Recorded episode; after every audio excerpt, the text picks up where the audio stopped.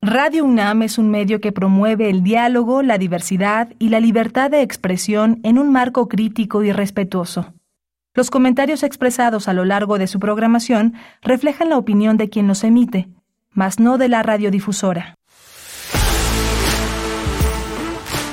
Radio UNAM presenta Prisma RU. Una mirada universitaria sobre los acontecimientos actuales. Prisma RU. Relatamos al mundo.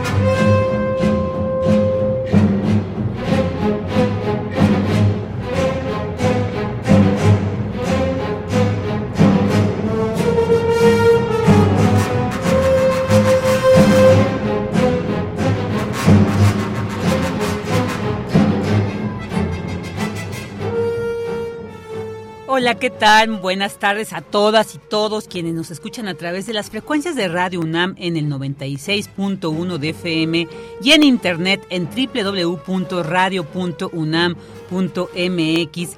Les saluda con mucho gusto Virginia Sánchez y en nombre de Yanira Morán, titular de este espacio y de todo el equipo que este día me acompaña, les damos la más cordial bienvenida a Prisma RU. Bueno, pues escuchamos, iniciamos esta, esta emisión escuchando a Sensemayá de Silvestre Revueltas interpretada por nuestra maravillosa Orquesta Filarmónica de la UNAM, la OFUNAM, para dar inicio a este jueves 15 de septiembre a esta programación de Prisma RU, pues nos encontramos celebrando el movimiento de independencia de nuestro país, gestado en 1810.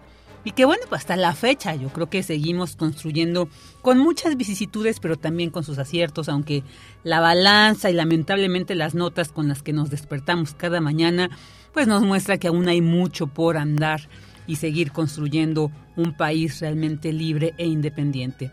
Mientras, mientras, tanto, pues en un momento para compartir con la familia, es un día para celebrar esto, comer los ricos platillos tradicionales de nuestro país. Así que cuéntenos qué van a preparar para este día que tienen planeado comer. Hay mucha variedad de estos platillos y seguramente ahí en sus casas ya están elaborando desde ahorita lo que más tarde será para estar ahí, para ahí convocar a la familia, a los amigos y celebrar este 15 de septiembre.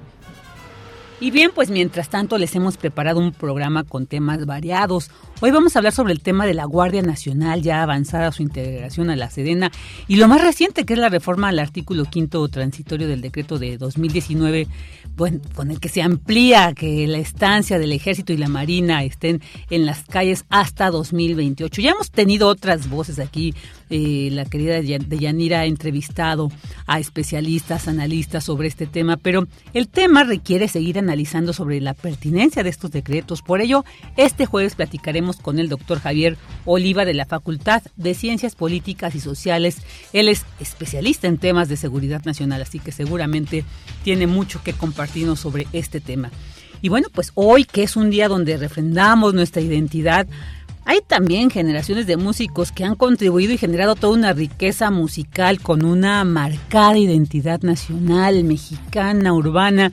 Y bueno, pues los rupestres son un ejemplo de ello. Por eso hoy tendré el gusto de tener a Rafael Catana como invitado en esta cabina, quien nos va a hablar de su más reciente disco, Ruido en el Corazón. Así que pues más tarde platicaremos con este gran cantautor.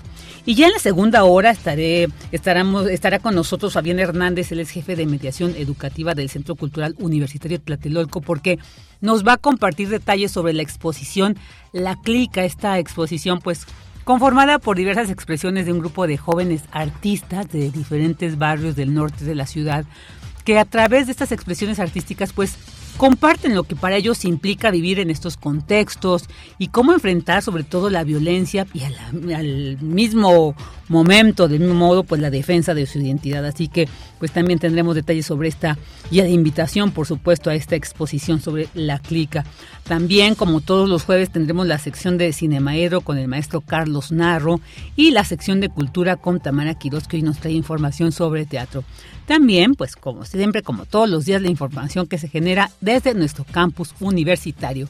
Así que les invitamos a que nos acompañen durante las próximas dos horas aquí en Prisma RU y nos acompañen a relatar al mundo. Relatamos al mundo. Relatamos al mundo.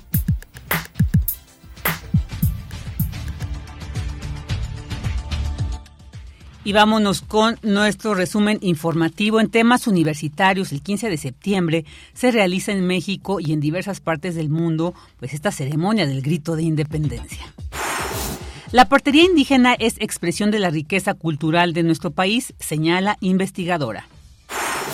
El 16 de septiembre se conmemora el Día Internacional de la Preservación de la Capa de Ozono. Al respecto, Académica habla sobre este tema.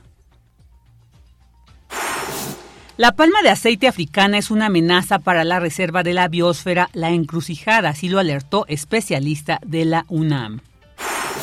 En temas nacionales, el subsecretario de Seguridad Pública, Ricardo Mejía Verdeja, informó que el Ministerio Público Federal impugnará la absolución de José Luis Abarca, ex eh, alcalde de Iguala, por el caso Ayotzinapa. De tal suerte que José Luis Abarca y estos 19 copartícipes no saldrán de prisión. También informar que eh, se va a proceder a interponer una queja ante el Consejo de la Judicatura en contra de este juez de procesos federales, que vale la pena subrayar que con esta eh, sentencia absolutoria en primera instancia de José Luis Abarca y 19 personas, acumula un total de 98 exoneraciones en primera instancia en contra de, diferentes individuos que participaron en estos hechos. En Nuevo León, agentes del Instituto Nacional de Migración y elementos de la Guardia Nacional rescataron a 121 migrantes que viajaban hacinados en un tractocamión que se encontraba abandonado sobre la carretera Matehuala-Saltillo en el municipio de Galeana. En temas internacionales, el presidente de China Xi Jinping y el ruso Vladimir Putin se reunieron en Samarcanda, Uzbekistán. Entre los temas que discuten están la guerra de Ucrania y las tensiones por Taiwán. En la clausura del sexto Congreso de Líderes de Religiones Mundiales y Tradicionales que tiene lugar en Kazajistán, el Papa Francisco advirtió del terrible efecto dominó que pueden desencadenar las guerras y pidió a los líderes mundiales que se comprometan en favor de la paz y no de las armas. En la ciudad de Quetzaltenango, Guatemala, la Cruz Roja informó que al menos nueve personas perdieron la vida y veinte más resultaron heridas debido a una estampida al finalizar un concierto por los festejos de su independencia. Hoy en la UNAM, ¿qué hacer? ¿Qué escuchar? ¿Y a dónde ir? Hoy jueves 15 y mañana viernes 16 de septiembre, algunos museos y centros culturales de la UNAM permanecerán abiertos en horario habitual, como el Universum, Museo de las Ciencias, que cuenta con más de 10 exposiciones permanentes con temáticas diversas que fomentan el interés por la ciencia y la tecnología. Te recomendamos la exposición Tesoros, Fósiles y Minerales de México, que nos invita a disfrutar de un viaje a plena era mesozoica hace unos 250 millones de años, cuando la mayor parte de nuestro país estaba sumergida en un mar tranquilo y sus enormes planicies rebosaban de vida, reptiles y dinosaurios. El Universum, Museo de las Ciencias, permanecerá abierto hoy 15 y mañana 16 de septiembre, así como el fin de semana en un horario de 10 a 17 horas. Para mayores informes visita sus redes sociales y el sitio oficial www.universum.unam.mx. Y recuerda que durante tu visita a los diferentes museos universitarios deberás respetar en todo momento el protocolo de seguridad sanitaria establecido por el personal de dichos recintos. Acompaña a María Ángeles Comezaña en una emisión más de la serie Al compás de la letra. Hoy jueves 15 de septiembre el término Adamar guía la ruta de la palabra. Y la invitada será Carolina Castro, editora de la revista Extravismos de Arte Contemporáneo y autora del libro La Mujer Gallina. Sintoniza hoy y todos los jueves en punto de las 18 horas el 96.1 de FM.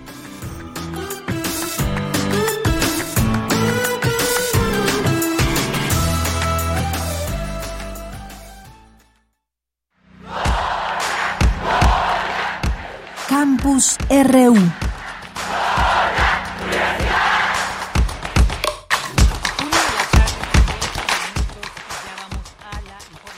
genera. Sí, me escucho ya. Ok, ya vamos a la información que se genera en nuestro campus universitario. Sin la capa de ozono peligra la vida, advierte académica. La información con mi compañera Cindy Pérez. ¿Qué tal, Vicky? Muy buenas tardes a ti y a todo el auditorio. Telma Castro Romero, integrante del grupo de aerosoles atmosféricos del Instituto de Ciencias de la Atmósfera y Cambio Climático de la UNAM, señaló que gracias a la recuperación de la capa de ozono y a la protección que brinda contra la radiación ultravioleta proveniente del Sol, en un alto porcentaje está asegurada la vida como la conocemos, aunque no lo sabemos respecto a otros fenómenos como el cambio climático. Con motivo del Día Internacional de la Preservación de la Capa de Ozono, que se celebra este 16 de septiembre, el cual fue proclamado en 1994 por la Asamblea General de Naciones Unidas en conmemoración de la fecha de la firma del Protocolo de Montreal sobre sustancias que la dañan en 1987, quien fuera directora del entonces Centro de Ciencias de la Atmósfera, explica que el ozono es un gas que está de manera permanente en la atmósfera de la Tierra y su mayor concentración se ubica en la estratosfera. Si no tuviéramos esa capa, entonces no existiría la vida como la conocemos, porque entonces penetraría hasta la superficie toda esa radiación ultravioleta. Si esa capa se va este, acabando, o sea, ese, ese ozono se va acabando, pues entonces este, peligra la vida. México, menciona la universitaria, fue uno de los primeros países en firmar el Protocolo de Montreal y el primero en ratificarlo. De acuerdo con la Secretaría de Medio Ambiente y Recursos Naturales, nuestro país ha desarrollado más de 100 proyectos en los sectores de refrigeración industrial y doméstica, espumas, aerosoles, sistemas de enfriamiento centrífugo, alones, asistencia técnica y capacitación, entre otros, para reducir su consumo de sustancias agotadoras de la capa de ozono se ha recuperado hasta el año 2000 eh, del orden de, de, un 3%, ¿no? Un 3% por década, ¿no? Desde que se firmó el acuerdo Montreal, se hicieron los cálculos que como para ahí el año 2035, o sea, ya próximamente va a estar totalmente recuperada. Vicky, la atmósfera mide aproximadamente 100 kilómetros de altura y una forma de estudiarla es a través del perfil de la temperatura. De la superficie a 10 o 12 kilómetros se llama troposfera. Luego hay una capa de transición y posteriormente, cerca de los 15 kilómetros, empieza la estratosfera. En la troposfera, la temperatura disminuye con la altura, pero en la estratosfera hay una inversión y en lugar de disminuir, aumenta debido a reacciones químicas que rompen enlaces de compuestos y liberan calor en particular la del ozono, y eso provoca el incremento. Hasta aquí la información. Muy buenas tardes. Buenas tardes, muchas gracias Cindy. Y ahora nos vamos con esta información también muy interesante porque Académica habla de la importancia de la partería indígena. Mi compañera Cristina Godínez nos tiene esta información. Adelante, Cris, buenas tardes. Buenas tardes, Vicky. Un saludo para ti y para el auditorio de Prisma RU.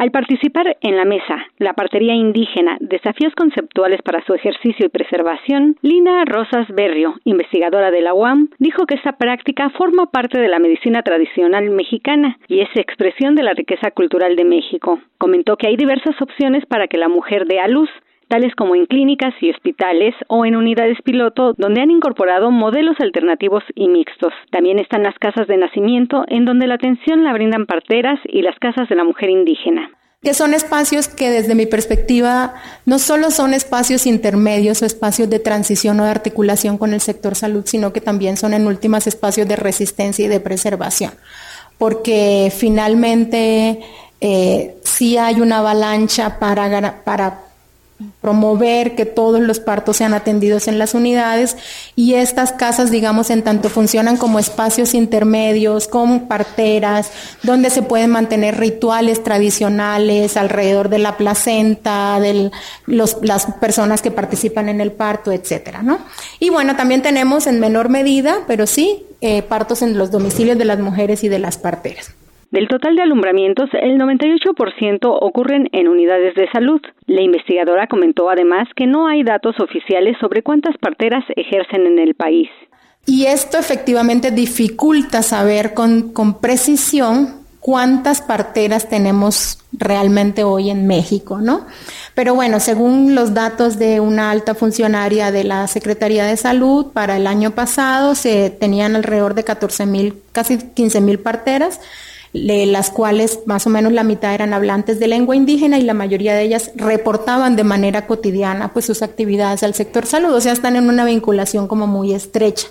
Hay otros datos que hablan de un número muchísimo menor. Entonces ahí ese es un como una nebulosa, ¿no? De cuál es la dimensión también. El año pasado se registraron en promedio 2 millones de nacimientos, de los cuales solo el 2% fueron atendidos por parteras, y esto es muestra del decrecimiento en este tipo de práctica incluso en entidades con alta población indígena, concluyó la doctora Rosas. Este es mi reporte, Vicky. Muy buenas tardes.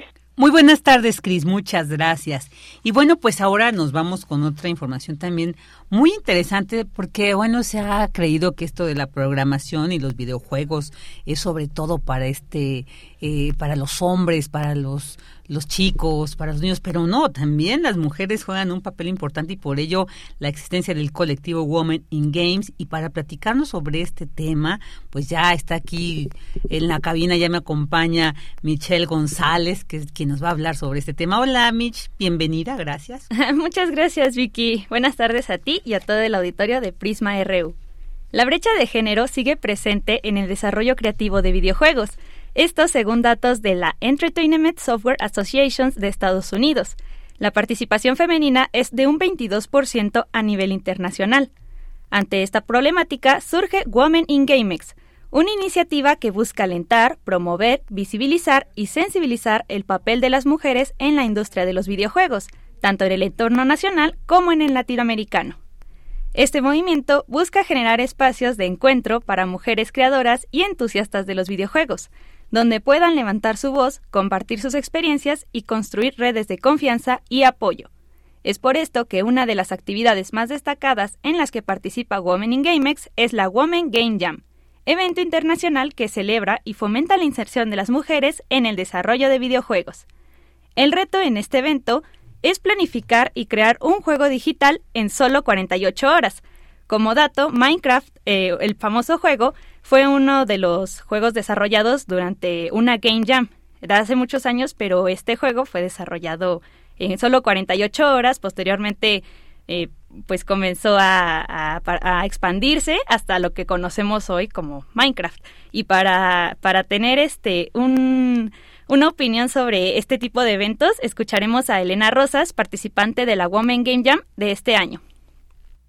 A mí me encantó ir a la Women Game Jam. Creo que es un evento que está súper padre para personas que quieren intentar entrar a la industria de los videojuegos.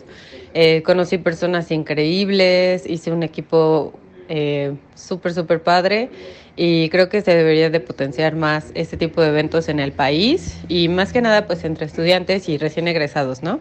Este, no sé, em, pues bueno, eso sería lo que yo podría comentar. Como dato, tan solo el año pasado, la industria del videojuego en México recaudó 1.73 billones de dólares. Y según un estudio de la EAE Business School de España sobre gaming, exports, streaming desde una perspectiva de género, determinó que si bien el gaming fue un sector masculino en sus inicios, las mujeres han aumentado su participación hasta convertirse en la mitad de la población jugadora.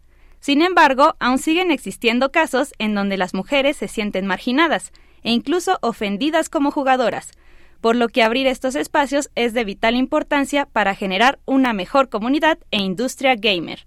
Esta es la información, Vicky. Muy buenas tardes. Muchas gracias, Michelle. Muy interesante esto. La verdad es que yo no me imaginaba Entonces, por ejemplo, de Minecraft, de cómo surge y que ahora ya es pues, todo un producto, toda una marca que hasta Lego ha, ha desarrollado ahí eh, sobre este jueguito. Así que, pues muchas gracias por habernos ilustrado sobre este tema.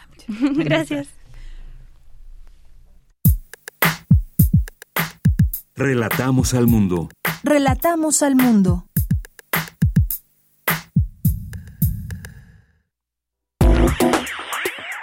Queremos escuchar tu voz. Síguenos en nuestras redes sociales. En Facebook como Prisma RU y en Twitter como arroba PrismaRU. Una de la tarde con 22 minutos y ahora sí ya vamos a entrar sobre este tema que les mencionaba al inicio. Bueno, es un tema que además hemos visto, se ha discutido en diversos espacios mediáticos, pero bueno, sobre todo en estos eh, eh, espacios políticos de la Cámara de Diputados, ahora va a pasar al Senado sobre pues esta aprobación de, de integrar la, lo que es la Guardia Nacional, la Secretaría de la Defensa Nacional, pero ayer también se hizo una votación para que la estancia del ejército y de la marina continúa en las calles hasta 2028. Bueno, todo esto, ¿qué podemos leer? ¿Qué, qué, qué representa, sobre todo para la seguridad de nuestro país, que es pues en aras de, de, ello que en lo que se ha argumentado que es por eso estos movimientos, estas decisiones. Para platicar sobre el tema ya tenemos en la línea al doctor Javier Oliva, profesor de tiempo completo en la Facultad de Ciencias Políticas y Sociales de la UNAM, adscrito al Centro de Estudios Políticos y especialista en temas de seguridad nacional. Así que seguramente mucho que nos tiene que compartir, doctor Oliva. Buenas tardes y bienvenido a Prisma. ¿Qué tal? Mucho gusto participar en Prisma y pues aquí a la, a la orden. Saludos al equipo en la cabina y al radio auditorio. Claro, muchas gracias. Pues como siempre es un es un gusto tenerlo aquí con nosotros para que nos comparta, pues sobre todo ahora este tema, la Guardia Nacional se integra a la Sedena. Pero doctor, yo quisiera preguntarle por qué ha generado pues mucha incertidumbre, sobre todo sobre lo benéfico que puede ser. Se dice esto es la militarización del país, otro dice no es que de verdad no hay de otra forma para pues dar un poco de espacio, de, de, de un, poco, un, un, campo, digamos, para poder mitigar esta situación de inseguridad que, pues, lamentablemente ha permeado en el, en el país. Pero yo quisiera empezar preguntándole, doctor, porque, pues, hay unos antecedentes ahí muy claros de la participación de elementos del ejército y de ahora últimamente también de la misma Guardia Nacional, pero sobre todo el ejército en actos represivos y violentos, ahí tenemos el 68, el 71, en Chiapas, Atenco, Ayotzinapa, pues que nos ha dado, nos ha generado una desconfianza precisamente de esta corporación. Entonces, ahorita en este 2022 con estas decisiones, doctor, ¿qué esperar con esta puesta del poder civil en manos del ejército? Bueno, lo, lo primero que hay que decir es que son decisiones del poder civil transferirle responsabilidades a las Fuerzas Armadas, es decir, no, no, no son los generales y los almirantes los que van a buscar a los funcionarios civiles, en este caso a su comandante supremo de las Fuerzas Armadas, que es la denominación constitucional del presidente de la República, eh, él es el que le está dando las las, las instrucciones, las eh, las órdenes, ¿no? Eso es muy importante decirlo. Lo, la otra cosa, Virginia, es que eh, la búsqueda de apoyo y, de, y solicitud de auxilio en algunos casos para ciertas áreas, por ejemplo, el plan DN13 que se que se crea en, en 1965 después de una muy grave inundación, eh, desbordamiento, en este caso el río Pánuco, y que desde entonces es un, es un recurso de apoyo a la población, igual que el plan Marina y ahora el plan Guardia Nacional.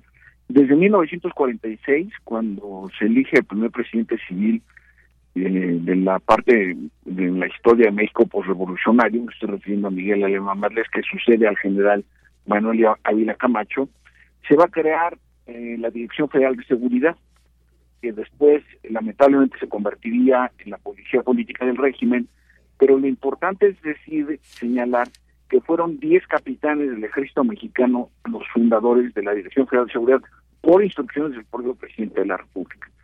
Entonces a la fecha, todos los presidentes, sin excepción ni orientación ideológica, han recurrido en algún momento a las Fuerzas Armadas en distintas tareas, como las que tú mencionabas, y bueno, el, el, el, presidente, uno de los argumentos que dio para que la Guardia Nacional fuera parte de la Secretaría de la Defensa Nacional, pues es por el nivel de confianza y aceptación que tienen las propias Fuerzas Armadas eh, en, la en la relación con la sociedad eh, abierta, ¿no? Entonces esto es un eh, es un argumento del mismo presidente de la de la República y en ese y en ese sentido pues podríamos ver cómo en los sucesivos sexenios eh, insisto los presidentes han recurrido en algún momento de su administración o en varios ¿no? al apoyo de las de las fuerzas armadas como está sucediendo notablemente en este sexenio ese es mi primer comentario Claro, doctor.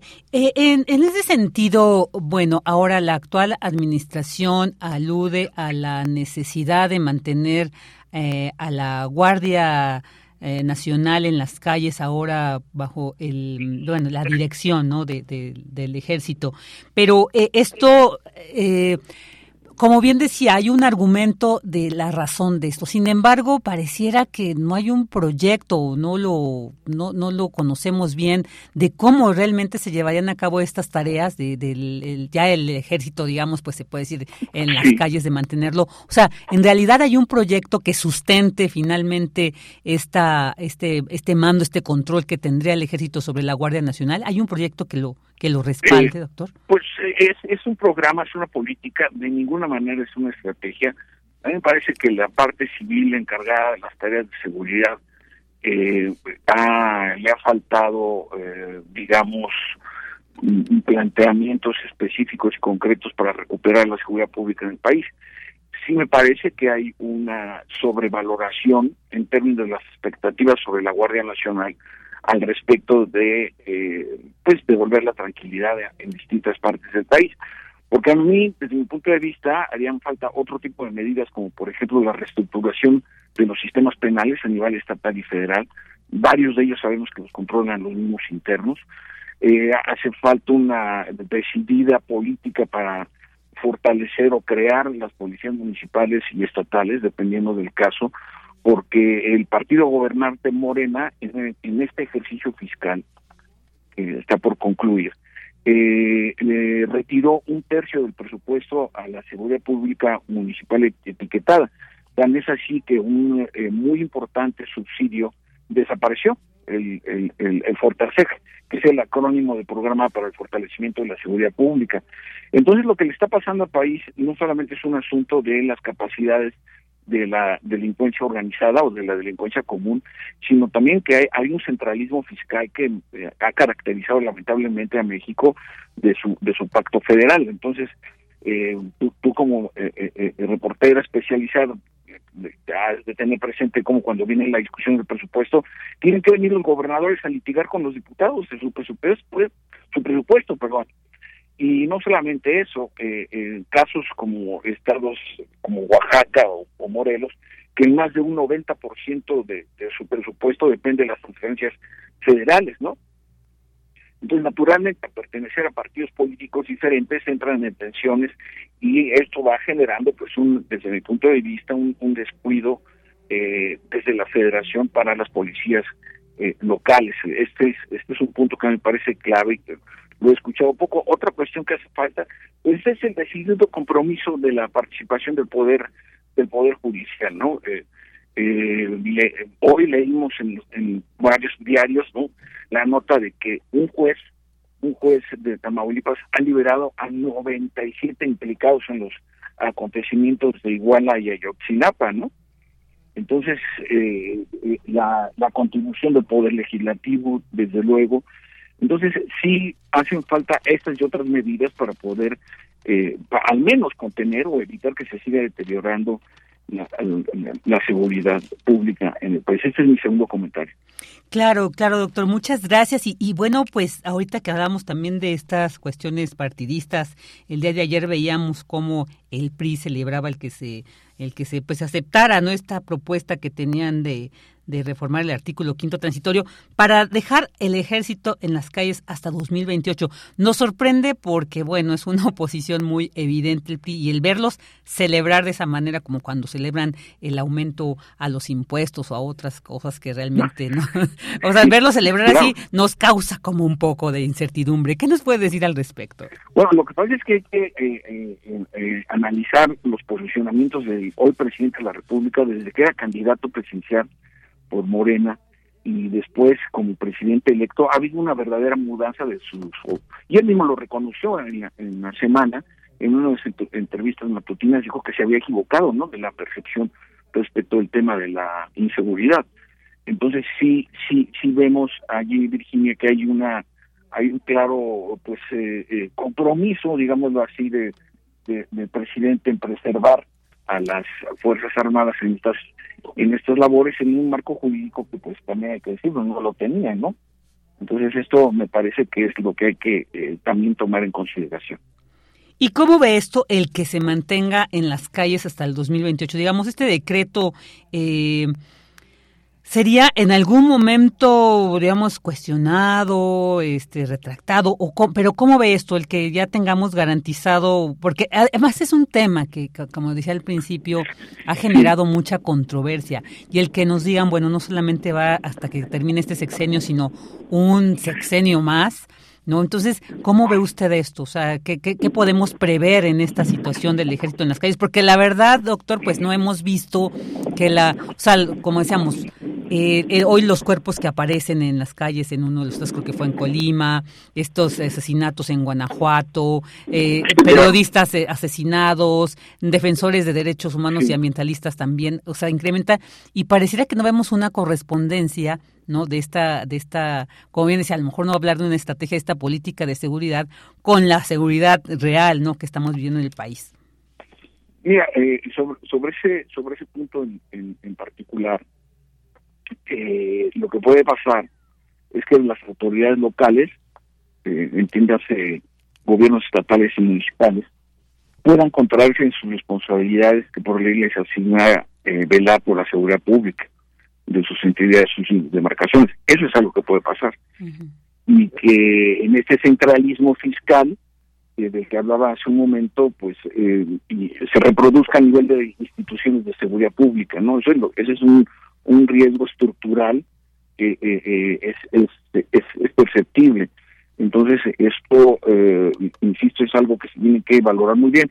Y por el otro lado, en lo que se refiere al proceso legislativo, es cierto que está aprobado en la Cámara de Diputados, pero su aprobación definitiva tendrá que ser en la próxima sesión de la Cámara de Senadores. Entonces, todavía hay que esperar el, resultado de la votación para la reforma del artículo 15.5 transitorio que a la huelga nacional para que eh, pues surta eh, eh, efecto este planteamiento de la ampliación de seis años de las Fuerzas Armadas en labores de, de seguridad pública, ¿no? Habrá, que, habrá que atender el debate, el debate parlamentario entonces. Claro, claro, todavía falta, digamos, otros espacios donde ya se concretaría esta propuesta. Sin embargo, pues es importante analizar, ¿no? Lo que qué pasaría, digamos, los escenarios posibles. Y, y bueno, doctor, también me llama la atención porque creo que también a veces nos ayuda a tener referentes de otros países sobre pues lo que se está discutiendo sobre lo que se está decidiendo en estas cuestiones de seguridad. Por ejemplo, eh, yo encontraba que hay ejemplos de la Guardia Civil Española, la Gendarmería Francesa o incluso la Guardia Republicana de Portugal, que es lo equivalente, sería el equivalente aquí a lo que tenemos, que están conformadas por personal con estatuto militar y que sus funciones son policíacas, pero obedecen a las leyes civiles. Doctor, que nos aclara un poco cuál sería la diferencia o similitud con lo que se está proponiendo aquí es que naturalmente, Virginia, las policías en cualquier democracia, pues tienen uniformes, tienen jerarquías, tienen armamento, tienen cuarteles, eh, tienen infraestructura, ¿no? Entonces, son cuerpos que tienen una dosis natural de prácticas militares y eso no tiene por qué asustarnos a nadie. Todavía tú que tienes una voz muy jovencita, pero yo yo recuerdo que en el sexenio de, de José López Portillo, todavía en aquella época, los policías en la Ciudad de México, sus grados eran militares, había mayores, cabos, coroneles, ¿no? Entonces, eh, eh, en cualquier, en la Policía Nacional de Colombia, o los carabineros en Chile, o la Guardia Civil, como dices, en España, tienen formación militar. Eh, de hecho, en, en, un en un estudio que, que, localicé, hay 51 casos de países que la formación de sus policías es esencialmente los la Gendarmería Nacional de Francia es un caso típico, ¿no? Son cuatro años están en instalaciones militares recibiendo su adiestramiento. Y sucede como con la Guardia Costera de los Estados Unidos, que si hubiera un conflicto bélico, la Guardia Costera pasa a formar parte del Estado Mayor Conjunto de los Estados Unidos y en el caso de Francia, de que hubiera una agresión eh, eh, eh, externa, internacional, la, la, la gendarmería pasaría a formar parte del, ejército de tierra. Entonces, sí es importante, con esto lo único que quiero es intentar, ¿no? Intentar aportar elementos de análisis más que seguir en la ruta de la polarización y la descalificación, porque al final yo me parece que es un es un asunto bastante delicado que faltan todavía varios procesos administrativos para que pues se alcance el, pleno funcionamiento de la de la de la Guardia Nacional.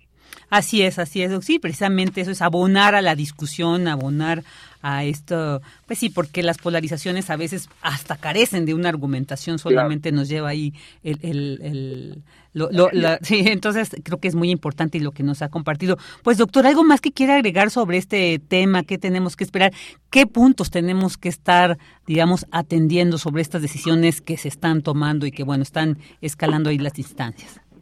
Sí, mira, yo creo que lo primero es que concluye el trámite legislativo para ver cuál es, cómo, cómo si se aprueba, yo no lo más para que si se apruebe, pero se necesitan dos terceras partes, y Moreno y sus aliados en el, en el Senado no tienen el número suficiente de votos, entonces tampoco es que sea algo ya automático, ¿no? Que se haya dado, y que pues todo lo que estamos viendo que sucedió en la Cámara de Senadores no podemos quitar la variable, Virginia, de que está las elecciones en el Estado de México, están las elecciones en Coahuila, que son los últimos dos estados que gobierna el PRI, ¿no? Entonces, eh, también esas variables de coyuntura, pues ahí están. Ahorita te agradezco mucho la oportunidad y la posibilidad de dirigirme al auditorio de Radio UNAM. No, al contrario, doctor, y pues esperamos seguir contando, por supuesto, con su análisis que siempre enriquece estas miradas. Muchísimas gracias, doctor. Muchas gracias a ti. Gracias y felices fiestas, padres. Igualmente, igualmente, el doctor Javier Oliva, profesor de la Facultad de Ciencias Políticas y Sociales de la UNAM, especialista en temas de seguridad nacional. Prisma RU. Relatamos al mundo.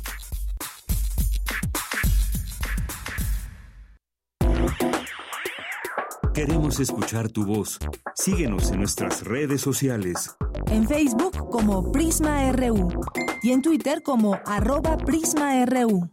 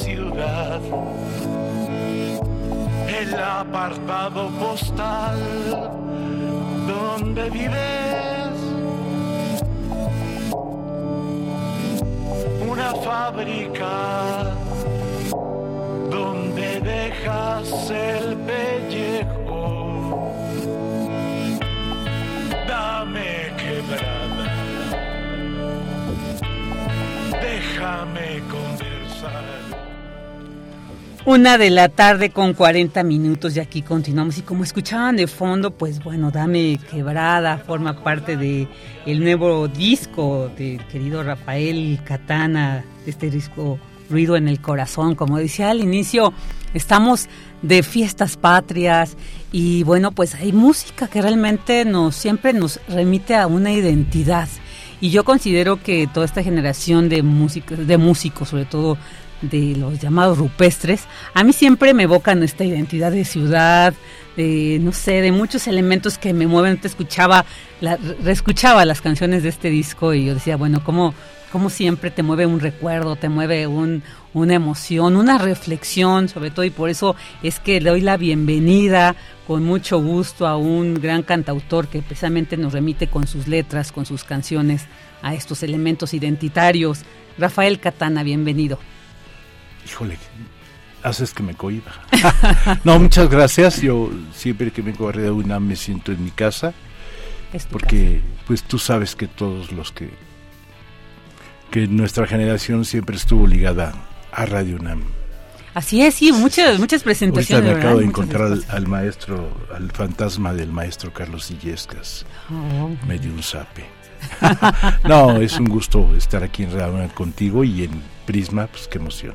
Qué emoción también para nosotros escuchar y sobre todo este disco, te decía, me encantó, estuve, tuve la suerte de estar en la presentación del disco en el Multiforo, ah, ahí, ahí estaba. Estuvo bueno, ¿no? Buenísimo.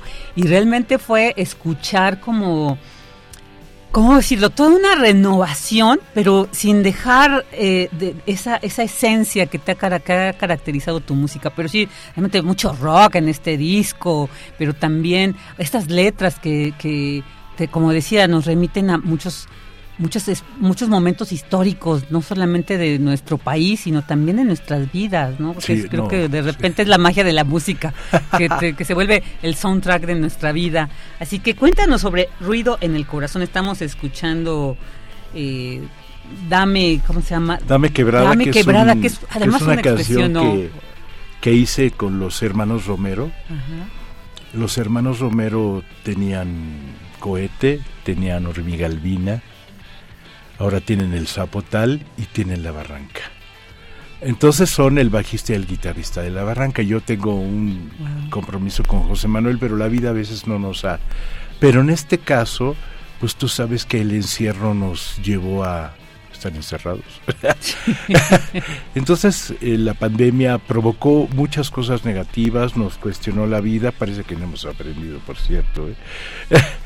y sucede que empecé a trabajar con una serie de músicos, en este caso con los hermanos Romero, que son Adolfo y Enrique.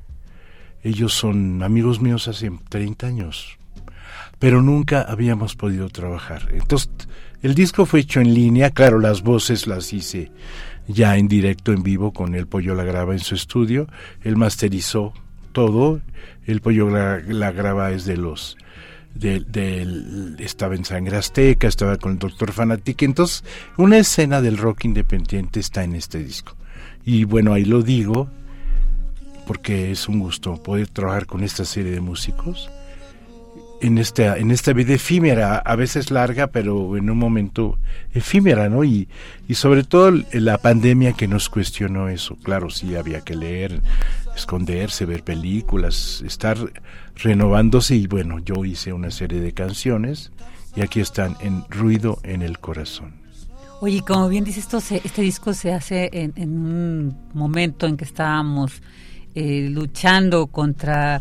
Eh, esta posibilidad de contagiarnos, de morir incluso, ¿no? Así que la sobrevivencia, pero que sí nos llevó también a reflexionar sobre muchas cosas y a replantear las formas de la, la forma de hacer las cosas, precisamente. Qué interesante que dices cómo fue que se grabó este disco, porque yo creo que además enriqueció tu, ¿no? todo este camino que llevas. Yo creo que nunca te imaginaste que tu último disco iba a ser grabado de esta manera. Sí, sucede que eh, como te has dado cuenta, eh, de pronto la, la humanidad, que no aprende, por cierto, o por lo menos en, en la Ciudad de México, que pues, hace seis meses había pandemia, está, hay pandemia, y de pronto las calles están como hormigueros. Pero eh, yo lo cuestiono en el sentido de que la cultura es lo único que, que nos salvó durante la pandemia. O sea, escuchar Radio UNAM, escuchar Reeducación, ver películas, entablar un diálogo con la vida, porque, porque sí, yo creo que todo, todas las familias, todos perdimos a alguien. Amigos, amigos, familiares. Entonces, en esta, eh, como decía el Quijote, en este periplo, eh, cuento mis cuitas, como dice el Quijote. Pero una de las cosas interesantes es que sí pude terminar una serie de canciones. Hay unas que ya estaban escritas y que las saqué del cajón antes de que los ratones se las comieran. Perfecto, y agradecemos que, no nos dieran ya esos ratones, no, no tendríamos la oportunidad de conocer. Estamos escuchando ahorita San Salvador. Sí. No, también lo que te decía, nos remite a muchas. Pero además yo escuchaba cuando dice No te olvidaré, inmediatamente, como estás también evidentemente hablando de un acontecimiento de nuestro país, pero me remite a otros, de no te olvidaré, tenemos la desaparición de nuestros estudiantes de Ayotzinapa, sí, claro. no tenemos que olvidar, ¿no? Y cómo tú lo transportas a través de una canción, pues que sí habla de amor, de, esta, de, este, de este sentimiento, pero también ahí dejes que se filtren otras cosas que nos ayudan. Sí, yo en el Ministro de Oriente Regal hice Punta Cometa, que es una canción dedicada a los 43, pensando en que ellos no, no habían desaparecido, sino que se habían ido a la playa a tomarse una cerveza. En esos días de esperanza que ojalá aparecieran. Sucede que San Salvador hizo un dueto con Federico Smukler, que es un guitarrista eh, amigo mío que con el que he trabajado en 2010 hice Caballo, hice una canción para Te Regal, eh, y de pronto pues lo saqué porque él tiene una banda que se llama Los Increíbles Rufianes. Y, tenemos una complicidad, pero él hace música de cine, entonces siempre está en el ATH con sus guitarras, sus computadoras, sus teclados y que lo saco de eso.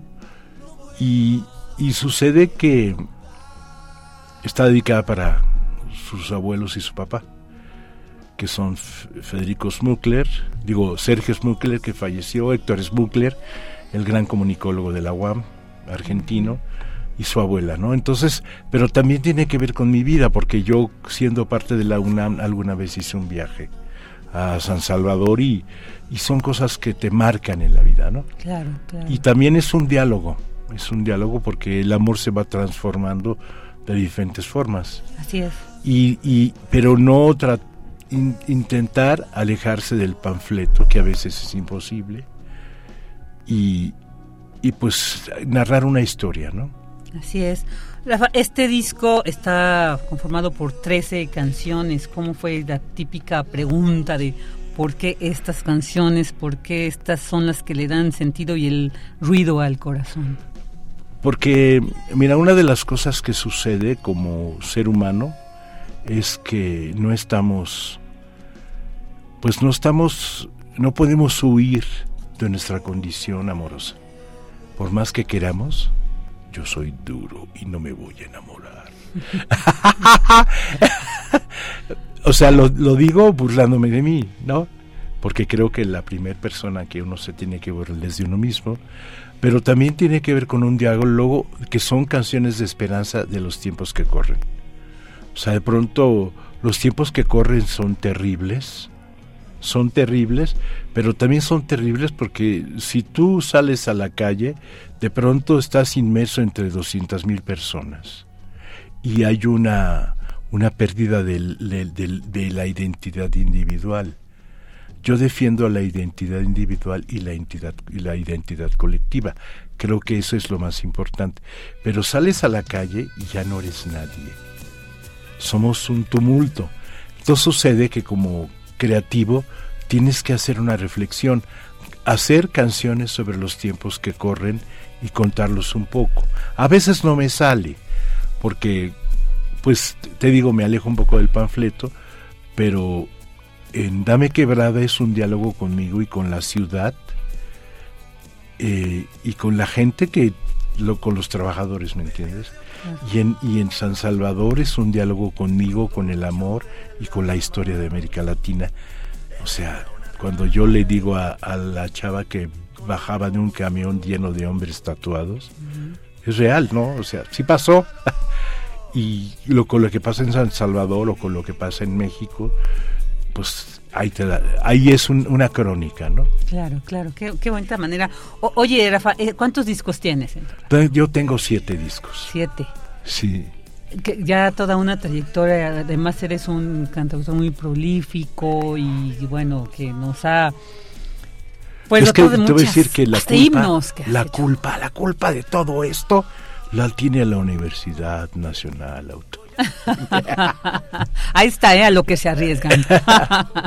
no, sí, es muy importante porque también justo la UNAM ha sido también una cuna de mucho pensamiento que se ha materializado en diversas expresiones y creo que el arte es una de ellas y creo que bien nos ha representado porque además es la universidad de nuestra nación. Yo creo que aunque no estemos eh, en la universidad, aunque no estudiemos, la sentimos nuestra y nos sentimos parte de ella porque por alguna razón o por algún medio nos vinculamos, nos vinculamos con ella, con sus con toda la gente que, que forma parte de esta, que hace, hace ser esta UNAM. Oye, y, te preguntaba cuántos discos porque pareciera de repente he escuchado cosas, es que ya no, ya no tengo más inspiración, ya no llega, pero pareciera que para artistas como tú, efectivamente la vida misma te va dando temas de cómo que te inspiran a nuevas a nuevas canciones y ahora la pandemia como bien decía seguramente te dio mucho que, que hacer y que afortunadamente lo vemos ahora con este nuevo disco pero también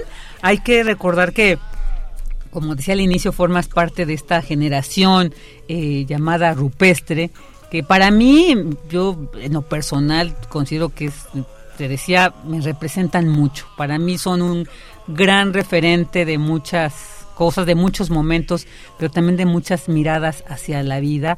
Y, bueno, pues ya el 19 de septiembre que se conmemora esta, el, el sismo, donde también fallece Rodrigo González, que se ha vuelto, por como alguna vez en otra entrevista recuerdas que platicamos, se ha vuelto como a lo mejor el símbolo por este, ¿no? Por su partida, digamos, tan prematura, pero pero que dejó toda como una toda una generación, una semillita, no él, pero porque hacia allá voy, porque tú formas parte de esta semilla de los rupestres. Cuéntanos un poquito de ese entonces hacia ahora.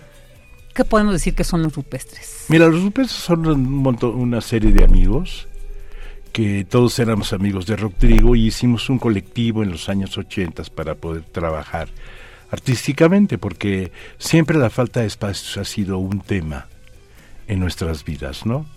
Yo, claro que formo el, parte del movimiento rupestre, pero creo que ahora este movimiento tiene individualidades. Y yo he cuestionado mucho al movimiento en el sentido de que, se o sea, no es que te falte inspiración, es que tienes que trabajar. O sea, el, el, había un maestro en la Facultad de Filosofía y Letras, letras el maestro Juan Manuel Serrat, que él decía que pues, pues, hay que sentarse a trabajar, o sea, el trabajo es... Y aparte de que tocas, entonces el trabajo, sucede que eh, ahorita yo sí retomo el movimiento rupestre porque ya no hay una memoria tan fuerte de rock trigo en las nuevas generaciones.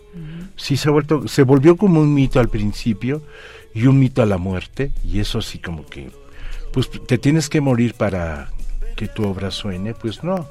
Entonces en ese sentido yo me alejé un poco y además porque eh, jamás me quise subir al tren de Rock Trigo, ¿sí? sino manejar tu propio tren con una serie de gentes, donde estaba la grandiosa obra de Blen Macari, una obra guitarrística de primer nivel, la obra de Roberto Ponce, que aunque es un periodista eh, notable, también es un gran compositor las interpretaciones de Nina, que yo tenía un cuestionamiento a Nina, o sea, ¿cómo es posible que una voz como la de Nina se pase 20 años sin grabar? O sea, la vida es efímera, entonces esa voz tiene que llegar antes de irse al cielo dentro de 25 años.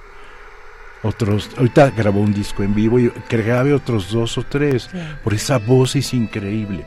Y luego, pues son las gentes que se fueron acercando, como Carlos Arellano, y bueno, la tristeza de la partida de Roberto González. Entonces, creo que es importante retomar la memoria de Rock Trigo porque es una memoria primigenia de una raíz, de una raíz que tiene que ver con el idioma español, pero sobre todo con el rock mexicano, que de pronto ay, es que a mí me gusta el rock en español, ni madres, nos gusta el rock mexicano, porque el rock en español tiene que ver con las transnacionales, tiene que ver con las disqueras que inventaron ese concepto. Entonces, en ese sentido, retomar el rock mexicano, que tiene que ver con esta raíz que estamos cantando y que te canto al oído, Virginia. Oh, qué maravilla, o sea, me siento muy congratulada por ello. Préstamelo que, que, que, este, eh, eh, no, pues que Sí, lo que sucede es, que... Oye, Rafa, ah. te quería preguntarte para regresar, porque esto es muy importante, además que vamos con este disco a tener la oportunidad de justo esto reencontrarnos con, con los rupestres, pero con Rafa sobre todo. Cuéntanos más de este disco, las presentaciones, dónde vamos a poder, dónde se puede conseguir. Sí, mira, el disco no está en las plataformas ahorita porque pues quiero vender unos poquitos, ¿no? Claro, porque eh, yo todavía creo en el objeto, o sea, los tiempos han corrido tan rápido que ahora ya pues el objeto parece que es inservible, pero no, seguimos siendo fetichistas y nos gusta el objeto. Sí, definitivamente. Y, y- y no por el fetichismo, sino porque de pronto, eh, si cua- tú puedes ver un disco en Spotify de un artista, por ejemplo Nick Cave, y a veces no dice dónde lo grabó, quién toca, quién lo produjo, porque una de las cosas interesantes es el trabajo de producción. Claro. ¿Dónde claro. se grabó? Este disco está hecho en Italia, en Bélgica, en Estados Unidos y en Argentina. Entonces, con la, con la posibilidad del, del, del Internet, pues produje una canción con Cristian López en Buenos Aires y da la casualidad que de pronto le gustó al guitarrista de Fito Páez y toca un tema conmigo, ¿no? Qué maravilla. Y de pronto en Tucson con Oscar Fuentes, pues él es un rockero mexicano de Guadalajara, pero vive en Tucson, hace producciones para artistas norteamericanos y empezamos a trabajar. Y de pronto Luis Gerardo Márquez, que vive en Bélgica, un rockero mexicano de la escuela clásica del rock mexicano, produzco un tema con él y de pronto Iván Rosas, hablando de los rupestres, vive en Milán. Entonces con él hice la canción dedicada a Aguas Blancas, ¿no? Cuando hablabas de esta memoria, esta memoria. Y, y sucede que el salsero mayor mexicano, uno de los bajistas más increíbles, que es José Luis Montiel, que él vive en el norte de Bélgica, hace teguana, ¿no? Yo había trabajado con él en mi disco El Nahual. Y él vive allá y hace mariachi y salsa y pues que de pronto de pronto la vida lo llevó ahí, ¿no? Entonces fue así una promiscuidad musical.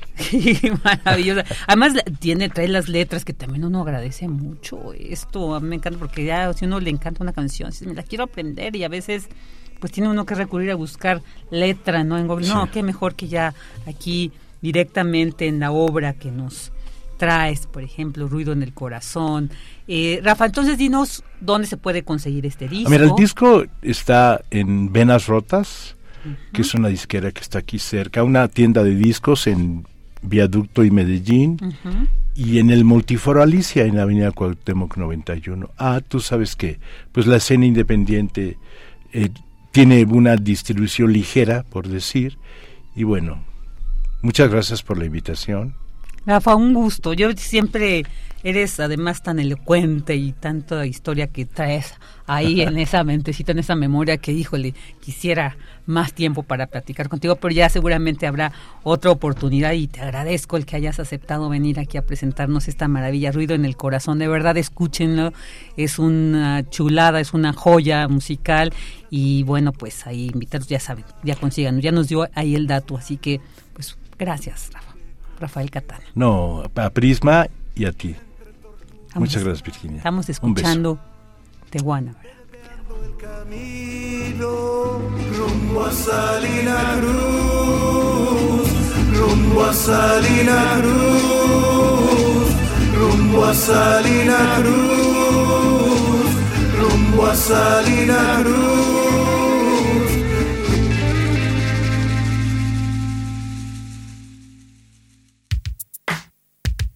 Prisma RU.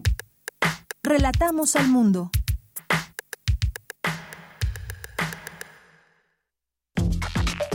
Alrededor de un tema siempre habrá muchas cosas que decir.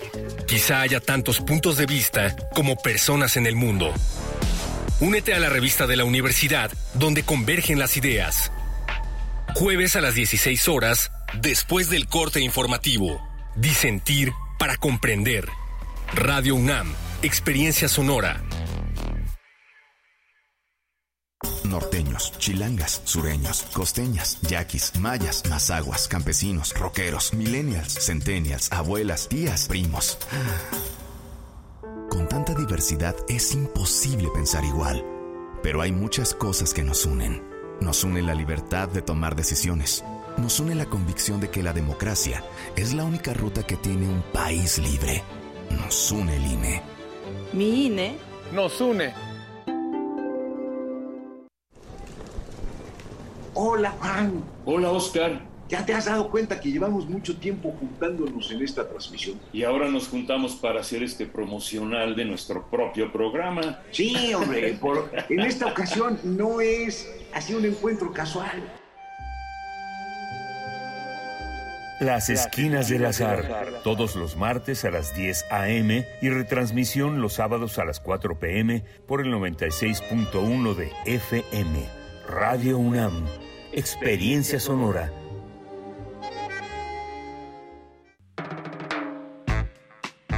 Quedan pocos días para iniciar los talleres libres del Chopo. Todavía alcanzas lugar. Inscríbete a nuestros talleres de autobiografía, expresarte en casa, fotografía para niños, metodologías teatrales aplicadas, pilates, redacción e introducción a la literatura, teatro infantil y teatro juvenil. Informes e inscripciones en chopo-educativo hotmail.com. Iniciamos el 19 de septiembre. Nunca es tarde para aprender.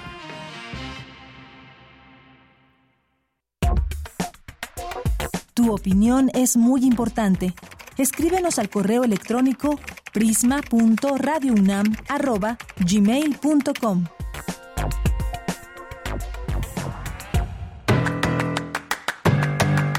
Mañana en la UNAM, ¿qué hacer? ¿Qué escuchar?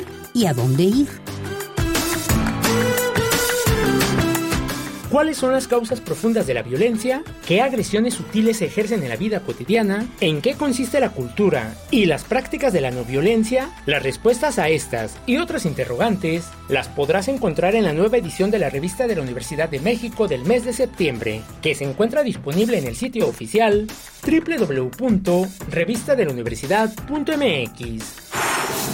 Mañana no te puedes perder La Ciencia que Somos, una coproducción de Radio UNAM con las Direcciones Generales de Divulgación de la Ciencia y de las Humanidades de nuestra máxima casa de estudios. Mañana viernes 16 de septiembre el programa ofrece una emisión especial.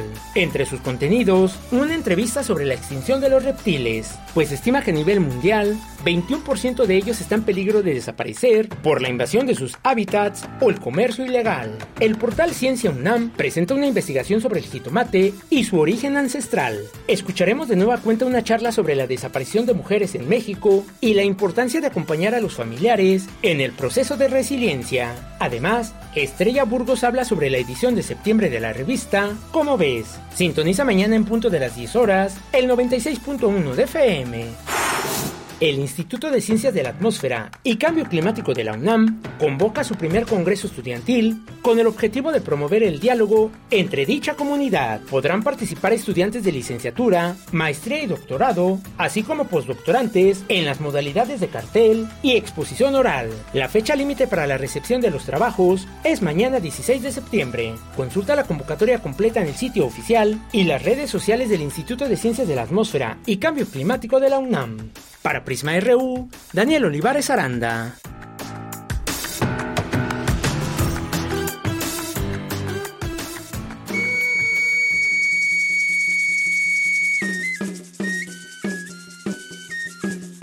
Soy mujer y soy mexicana.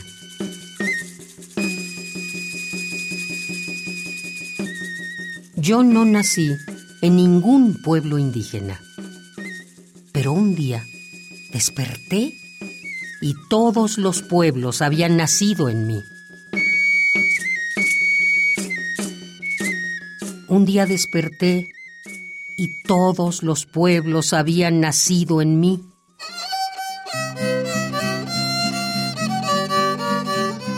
Rápida, ágil, como una rarámuri que sube sola hasta la cima de la montaña. Cuando sueño, recito los poemas que en zapoteco entonaba mi abuela.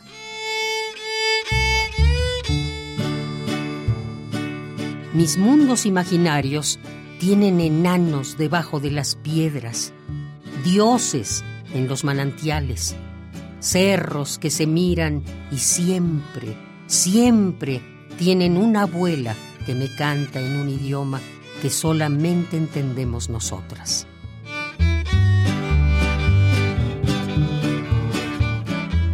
Me imagino a mi madre tejiendo un pedazo esencial de lo que será la historia completa de mi pueblo.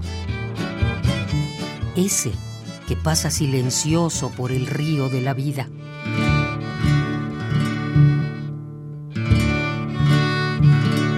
Pienso que soy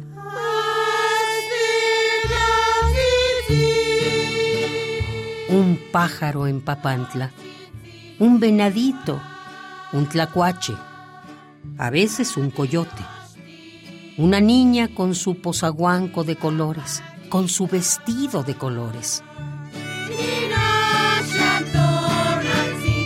Pienso que soy una araña que desde las nubes teje el mundo.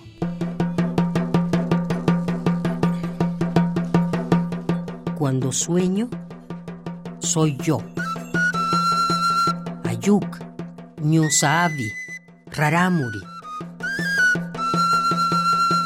Cuando yo soy, soy soque, mazagua o mixteca. Cuando soy, soy todas las mexicanas enterradas. Cuando sueño, soy yo, no este remedo de mujer mexicana que apenas dice esto que dice, pero que no cambia nada.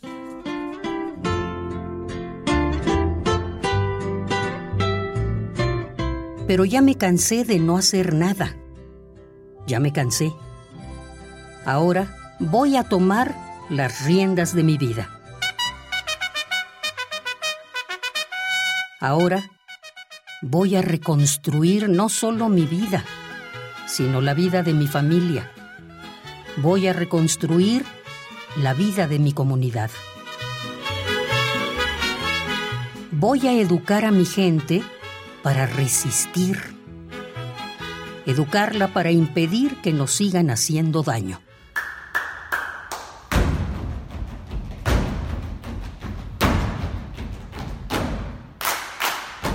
Es cierto que podemos esperar ayuda, pero no podemos pasarnos la vida solo esperando. Tenemos que saber que somos muchas las personas las que ya tenemos claro que entre todas es como podemos lograr hacer lo que tenemos que hacer para salvarnos como pueblo.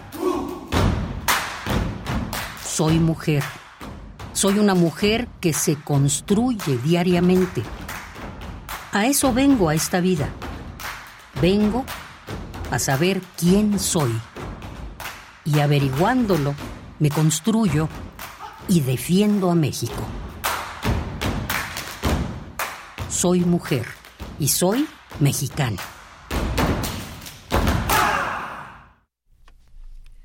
Dos de la tarde con nueve minutos y ya escuchamos este poema en voz de nuestra querida Margarita Castillo. Soy mujer, soy mexicana. Sí somos orgullosamente, de verdad, el ser mexicana, ser mexicano, creo que nos da un gran orgullo por todo lo que representa, por toda la historia que se ha escrito, por toda la riqueza, en todos los sentimos que tenemos en nuestro país. Claro que nos sentimos muy orgullosas y orgullosos de pertenecer a este país. Y bueno, pues ahora vamos a dar entrada a los saludos que a través de las redes nos hacen llegar nuestras y nuestros queridos radioescuchas. Y para ello ya me acompaña nuevamente aquí en la cabina Michelle González, porque ya ven que luego se me van los, los mensajes, entonces me voy a apoyar con ella para que, para que nos falten los menos posible. Mitch, cuéntanos qué hay en redes.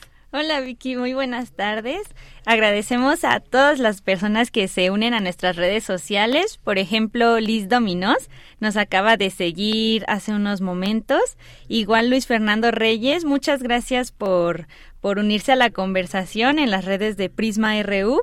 También un saludo a Mario Navarrete Real, que nos está compartiendo fotos de la preparación del pozole desde cero todo el, el nixtamalizado lo está preparando desde cero y se ve muy rico, la verdad, todo el proceso. No, Mario, siempre nos, nos bueno, nos mandan esas imágenes, digo, que nos dejas con el antojo, pero además como, como la receta nos van a ver, sí, a veces voy a recurrir también a esto que nos comparte para hacer alguno de estos guisados ricos. Sí, que nos comparta el sazón y la receta. Que nos mande, ¿eh? Mándanos ya, ya también pasemos a eso, Mario. Mándanos una pruebita aquí directamente con gusto. Ay, claro que sí, aquí la degustaremos muy sabrosamente. Mientras tanto, seguimos leyendo los, los saludos a Héctor Castillo Ter que nos pregunta si aún alcanza boletos para la obra, bueno, más bien para el concierto que se va a realizar en el CENART este sábado 17 y domingo 18. Así es, Héctor, eh, te mandé un mensaje directo a través de Twitter, revísalo por ahí. De igual forma, si ustedes están interesados, todavía tenemos otras, me parece, tres cortesías para eh, estos conciertos en el CENART el 17 y 18 de septiembre. Un saludo también al Centro Cultural Acatlán que nos está retuiteando, que está siempre al pendiente de las redes de Prisma. Muchas gracias. También a Verónica Ortiz, Ortiz Herrera y a Groovy Rat que nos retuitea. También, está Jorge Fra que nos manda felices fiestas patrias. Muchas gracias igualmente para ustedes. y más tenemos a David Castillo Pérez. Hola, buenas tardes, equipazo de Prisma RU. Hoy tenemos en la conducción a la Viquina Azul. Así es, saludos, David, siempre, siempre tan presente y siempre con esas muestras tan afectivas que nos hacen muy bien. Muchas gracias, también te mandamos un abrazote a ti.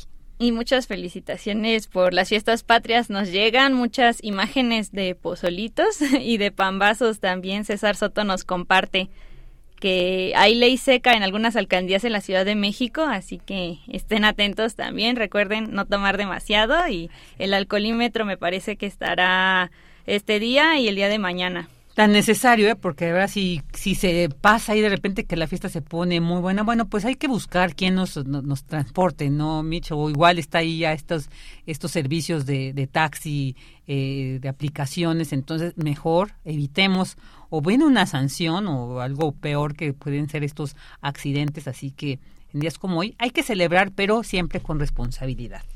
Así es. De igual forma, eh, la Defensoría de las Audiencias nos agradece por cubrir eh, la información acerca de la charla de John y Gabriel Shipton que se realizó en la Facultad de Filosofía y Letras de la UNAM. Muchas gracias, estaremos al pendiente de, de todo este caso. Claro, y a ver quién más que se nos fuera ya.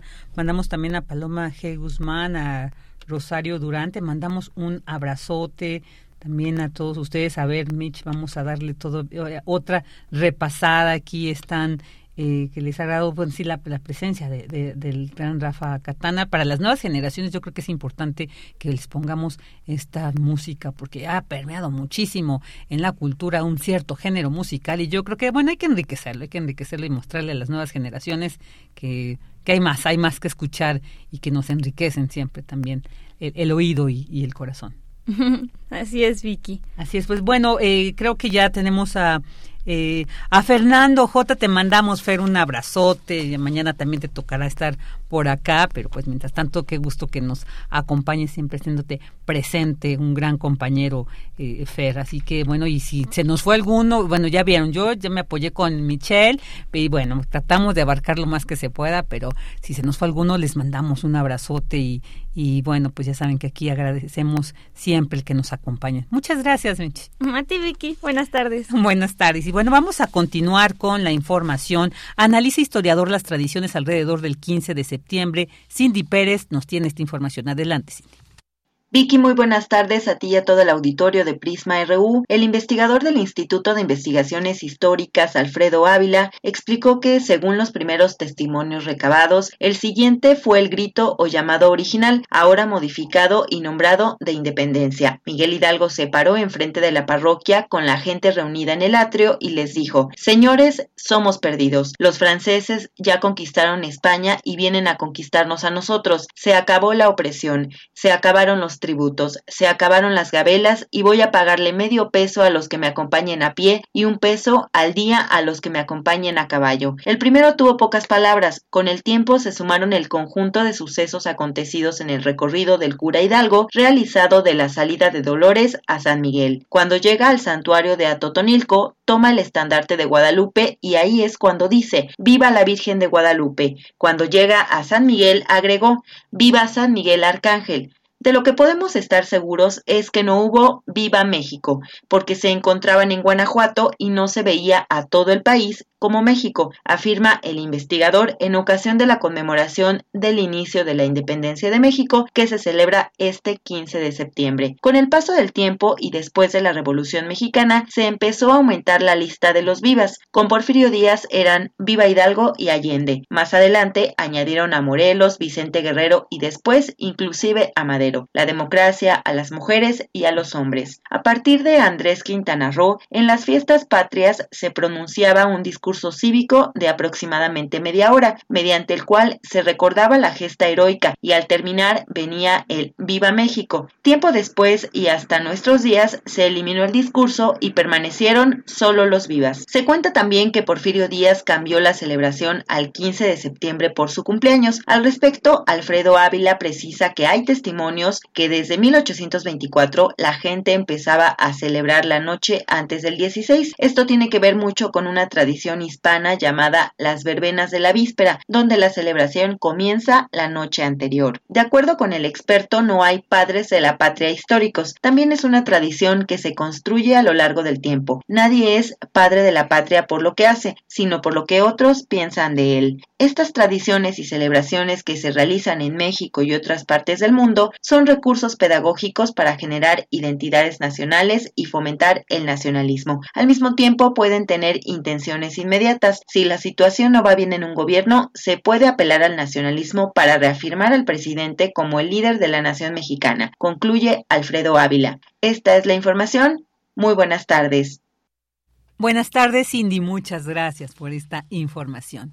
Y bueno, ahora nos vamos con este otro tema. Especialista de la UNAM alerta sobre la palma de aceite africana. Escuchemos con atención esta información que mi compañera Cristina Godínez nos preparó. Adelante. Hola, tal Vicky? Un saludo para ti y para el auditorio que nos escucha. La Reserva de la Biosfera en Chiapas es una de las regiones más ricas, diversas y productivas del país. Sin embargo, se ve amenazada por la invasión de la palma de aceite africana. Antonio Castellanos Navarrete, del Centro de Investigaciones Multidisciplinarias sobre Chiapas y la frontera sur, se ha enfocado en el estudio de la siembra de palma de aceite y señala que su cultivo se extendió a raíz de que el gobierno chiapaneco, a principios de la década de los 80, se unió al programa mesoamericano de biocombustibles, pero debido al alto costo del procesamiento, el fruto de la planta ahora es comercializado para la elaboración industrial de otros productos.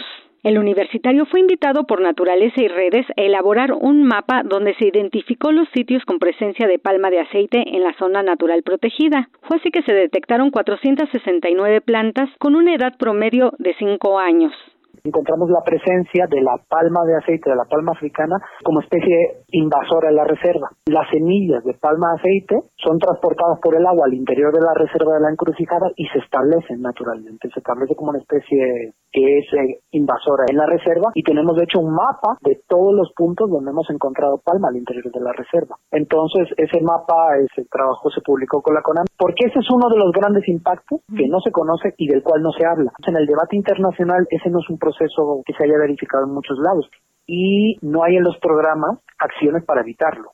Castellano Navarrete comenta que los ejidatarios juegan un papel importante en el cultivo de esta planta, debido a la importante fuente de ingresos que les representa. El doctor Castellanos comenta que el problema se acentúa porque en ciertos periodos del año, cuando a los ejidatarios les es imposible vender los frutos, se favorece la presencia de semillas en el suelo, que pueden ser arrastradas por el agua en caso de inundaciones hacia la reserva. Vicky, este es mi reporte. Buenas tardes. Buenas tardes, Cris. Muchas gracias. Y ahora nos vamos con el reporte internacional con Radio Francia Internacional. Prisma RU. Relatamos al mundo.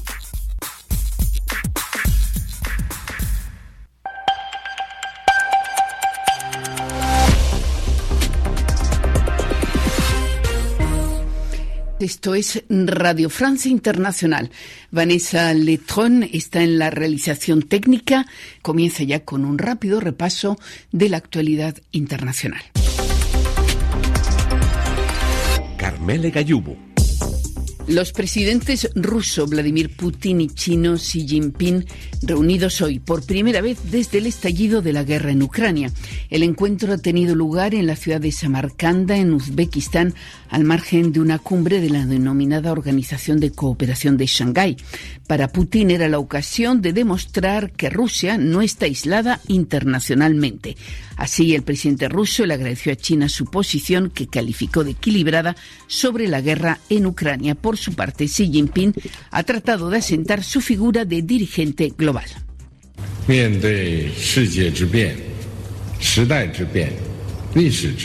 China está dispuesta a hacer esfuerzos con Rusia para asumir el papel de grandes potencias y de guías en aras de aportar estabilidad y energía positiva a un mundo sacudido por turbulencias sociales.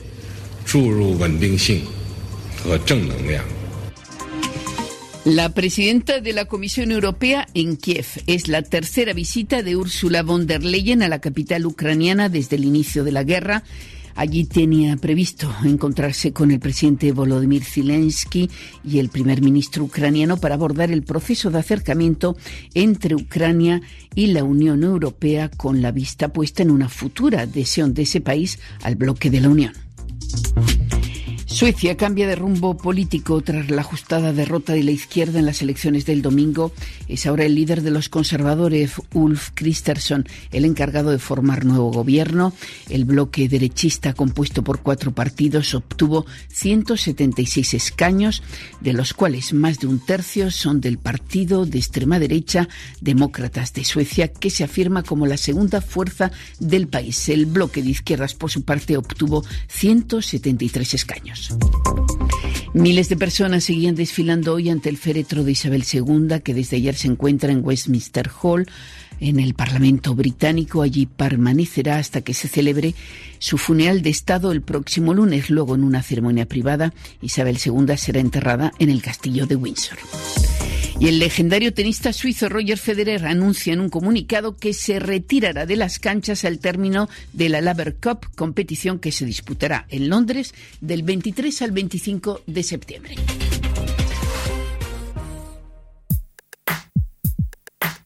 Relatamos al mundo. Relatamos al mundo.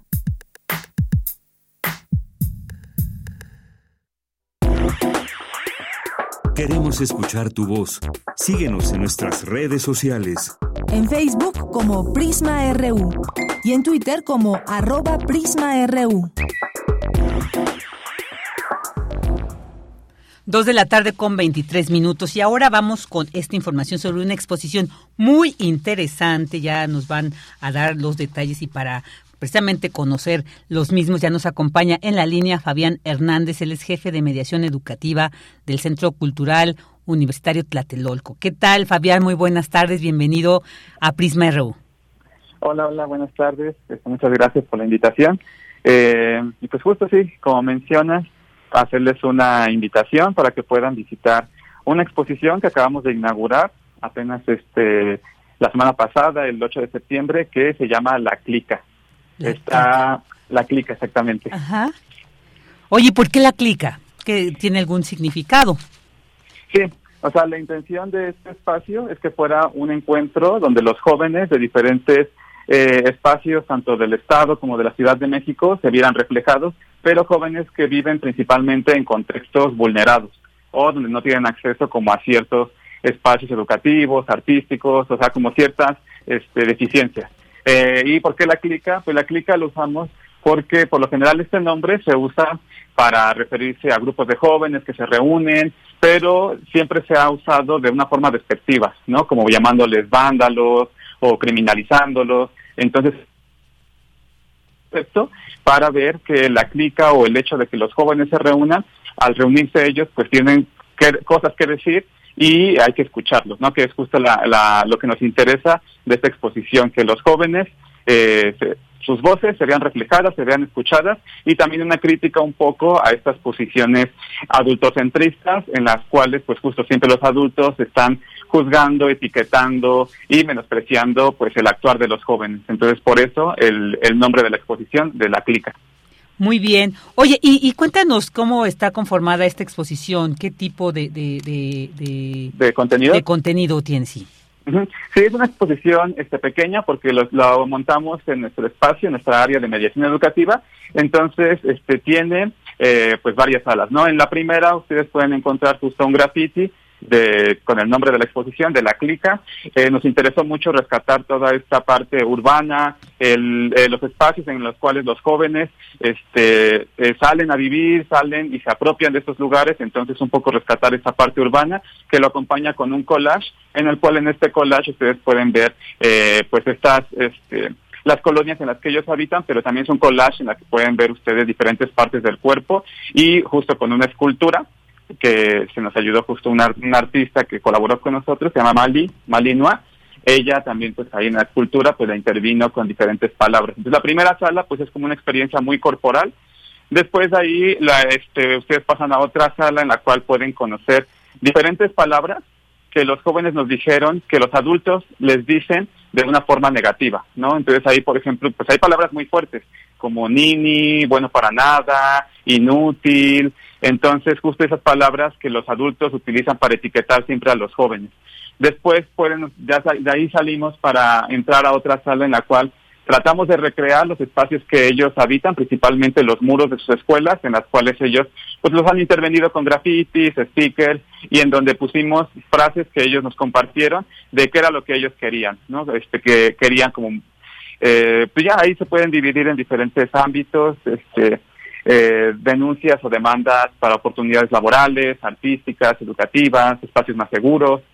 Y finalmente salimos a, a otra sala en la cual hay un mapeo y en este mapeo ustedes pueden conocer aquellos lugares que los jóvenes nos dijeron en donde se han sentido seguros y en donde se han sentido inseguros. Entonces lo que pueden ver ahí, ¿no? Nos hablan, por ejemplo, de lugares a donde van con sus amigos, a pasársela bien, a convivir con ellos, en Xochimilco, pues utilizamos el mapa de la ciudad y ahí ellos nos cuentan eh, sus lugares.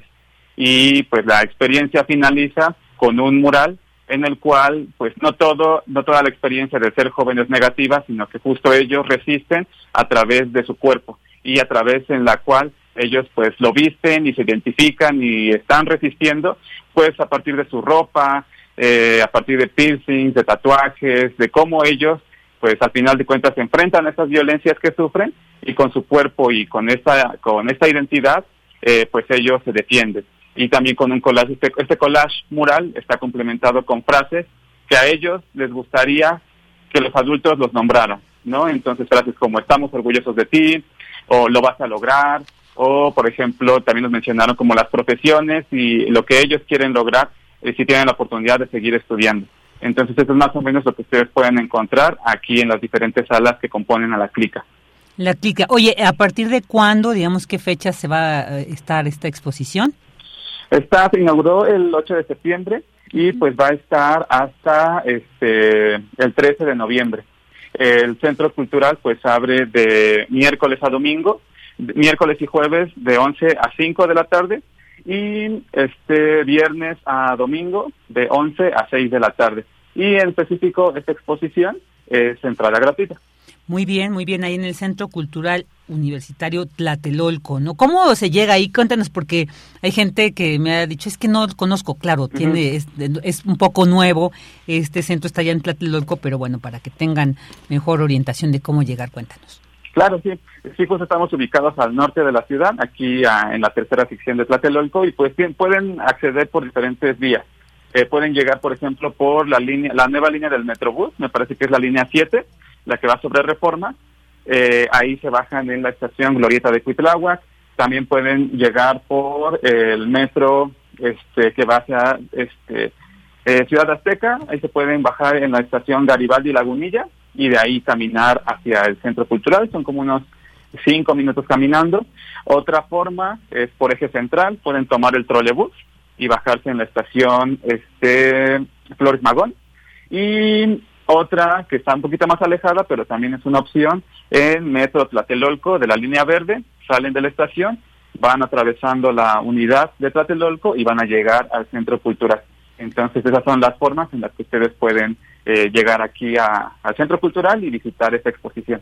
Claro, porque pues son exposiciones que vale la pena conocer, eh, bueno, pues sí, asistir, porque precisamente pues con ese objetivo es que se monta, ¿no? Y ahora esta con Clica, pues yo creo que es una propuesta muy interesante conocer desde la mirada de las y los jóvenes que forman parte pues de estos denominados barrios donde yo creo que también ah, recordaba cuando vi de esta exposición cuando este este decir que dicen te falta barrio no que es así como que te falta la experiencia de esta convivencia colectiva precisamente no que te da y que yo creo que es muy interesante ver cómo estas y estos chicos lo reflejan a través del arte de esto que nos has detallado. Así que pues muchas gracias por esta invitación. Nada más decirte pues cómo fue la para conocer un poquito y apreciar más esta esta exposición, cómo fue la convocatoria para los para los jóvenes y eh, digamos cómo fue la respuesta de la misma y que llegó pues afortunadamente a que sí se concretara y se materializara esta exposición de la clica. Claro, sí, pues justo el proceso fue muy interesante porque nuestra área lo que se encarga pues es de vincular los contenidos de las exposiciones con los diferentes públicos, en este caso con la intención de acercarnos a jóvenes en estos contextos vulnerados y eh, aquí la convocatoria pues organizamos este, diferentes talleres con escuelas de Teotihuacán, de, en el Estado de México, en Coacalco, también en el Estado de México. También trabajamos con una organización que se llama Servicios a la Juventud, en donde ellos también pues ofrecen diferentes talleres eh, y capacitaciones para jóvenes que viven en La Guerrero, en Tepito, o sea, en los alrededores de Tlatelolco y también en algunos municipios del Estado de México. Y también trabajamos muy de cerca con una preparatoria que está muy cerca, que se llama Preparatoria Popular Fresnos, Mártires de Tlatelolco, entonces con ellos trabajamos diferentes talleres, diferentes experiencias en la cual pues fuimos acompañándolos para que nos contaran justo, ¿no? Todas las, estas violencias que sufren, que nos contaran la forma en la que los han etiquetado, pero también la forma en la que les gustaría que los nombraran y los apoyaran.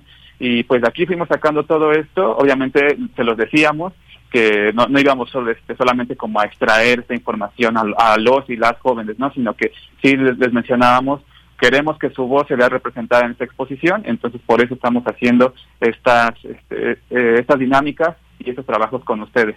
Y algunos en la inauguración, algunos de ellos, principalmente de la Preparatoria Popular Mártires de Tlatelolco, eh, vinieron a la inauguración, también los profesores, este, les gustó muchísimo justo que se diera este espacio creado desde los jóvenes y dirigido también pues justo hacia los jóvenes, pero también a los adultos, ¿no? Justo para que vengan a vivir esta experiencia, vean lo que tienen que decir los jóvenes a través de esta exposición. Entonces, pues así fue más o menos el proceso con el que trabajamos. Qué interesante, qué interesante. Pues ahí ya una razón más para no perdernos esta exposición de la clica. Fabián, pues muchísimas gracias por hacernos esta invitación. Por supuesto que asistiremos para, para, ver este gran trabajo que además ustedes llevan a cabo para estar siempre en este contacto con la comunidad, al exterior, al público en general. Así que pues muchísimas gracias y bueno, pues ahí un abrazo. Igualmente hasta luego y pues que ahí los esperamos para que puedan visitar la clica acá en el Centro Cultural Universitario de Tlatelolco. Muchas gracias. Hasta luego, buenas tardes. Hasta luego. Fabián Hernández, jefe de mediación educativa del Centro Cultural Universitario Tlatelolco. Cinemaedro con Carlos Narro. Dos de la tarde con 34 minutos y como todos los jueves pues doy la bienvenida a Carlos Narro que seguramente nos trae un tema muy interesante. Hola Carlos, qué gusto saludarte. ¿Cómo estás Vicky? Aquí muy bien, muy bien. Buenas tardes. Buenas tardes. Qué bueno que logramos contactarnos porque... Saludos a todo el auditorio. Gracias, gracias. Pues de qué nos vas a platicar hoy, Carlos? Es que, mira, no, bueno, me quedé a la mitad del pensamiento porque dijiste que bueno que logramos contactar. Y es que hoy, cosa rara, pues es feriado. Entonces no fuimos a la, a la radio porque yo ya estoy moviendo la cabina cada jueves. Así es. Y realmente me siento muy contento de, estar así, pero pues lo principal es estar en contacto con nuestro auditorio. Así es. Qué gusto. pues yo creo que Vicky está siendo una muy, muy mala semana para quienes estamos en contra de la creciente militarización del país. Incluyo también a aquellos que hoy se tienen que quedar callados. Sí, porque conozco quienes han tenido una vida de enfrentamiento con esta con las propuestas militaristas y que hoy están obligados a callar. Y algunos peor todavía, ¿sí? Algunos peor todavía, algunos amigos que están teniendo que inventar justificación para seguir creyendo y apoyando la quimérica transformación. Cada vez que se le entrega más poder a los militares, estamos restando lugar a los civiles. No me queda ninguna duda de ello. ¿no? Y las decisiones esta semana en el Congreso de la Unión son verdaderamente atrocidades, atrocidades por la este por la forma por la forma en la que eh, saltan con un truco apenas y eh, disfrazado de legalidad que lo que se está haciendo es violentar la Constitución. Que la Constitución lo dice claramente en este en, algún artículo, creo que es el 127 o algo así, donde dice que el ejército solo puede ser utilizado para determinadas cosas. Y bueno, el ejército ha sido desde hace mucho tiempo, desde que el, el sexenio de Felipe Calderón este, lo sacaron para combatir el crimen en algo que es eh, responsabilidad, obligación de las este, de las policías, de las policías municipales, de las policías estatales, pero finalmente desde ahí ya se estaba contraviniendo. Al principio de este sexenio en el 19 se le dio un poco la vuelta, se, se legalizó y se le puso fin a esa estancia del, del ejército y se formó la Guardia Nacional. La Guardia Nacional como una entidad que tendría que ser una entidad civil y que también saltándose todas las normas, todas todo el pudor en esta semana la volvieron también parte de la serie.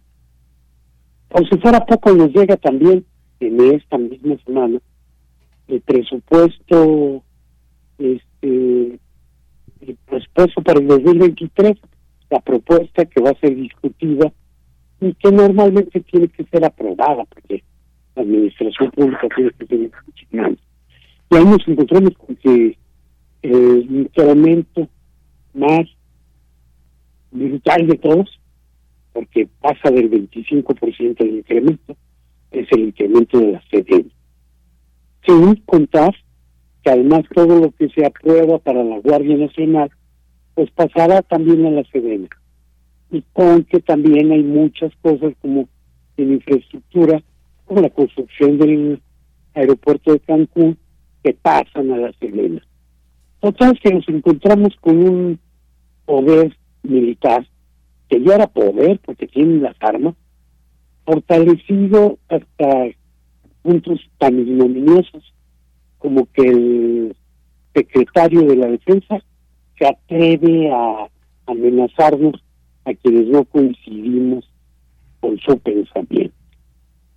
Y tan ignominioso también como que la este la Guardia Nacional nos avisa que nos estará vigilando en lo que pongamos en las redes sociales. Entonces, bueno, este, amigos míos eh, que siguen haciendo maniobras, dando saltos, machincuepas, para caer en un lado, en el lado izquierdo de una línea imaginaria, pues yo creo que es hora de que todos los ciudadanos hagamos hagamos algo. Pero bueno, estas secciones de cine, estas secciones de cine, y siempre lo relaciono también con, con, la, lo que está pasando con lo que eh, hay actualmente. Y hoy tenemos dos noticias de también de la misma semana, así que regreso muy, muy mala semana para que estamos en contra de la misma. Porque se nos mueren personajes, entre otras eh, cinematográficas, con grandes virtudes, pero que entre otras cosas eh, han enfrentado la militarización de muy distintas maneras. El día de ayer nos enteramos de la muerte de Irene Papa, alguien que de alguna manera es cercana a, los países de habla española y a México.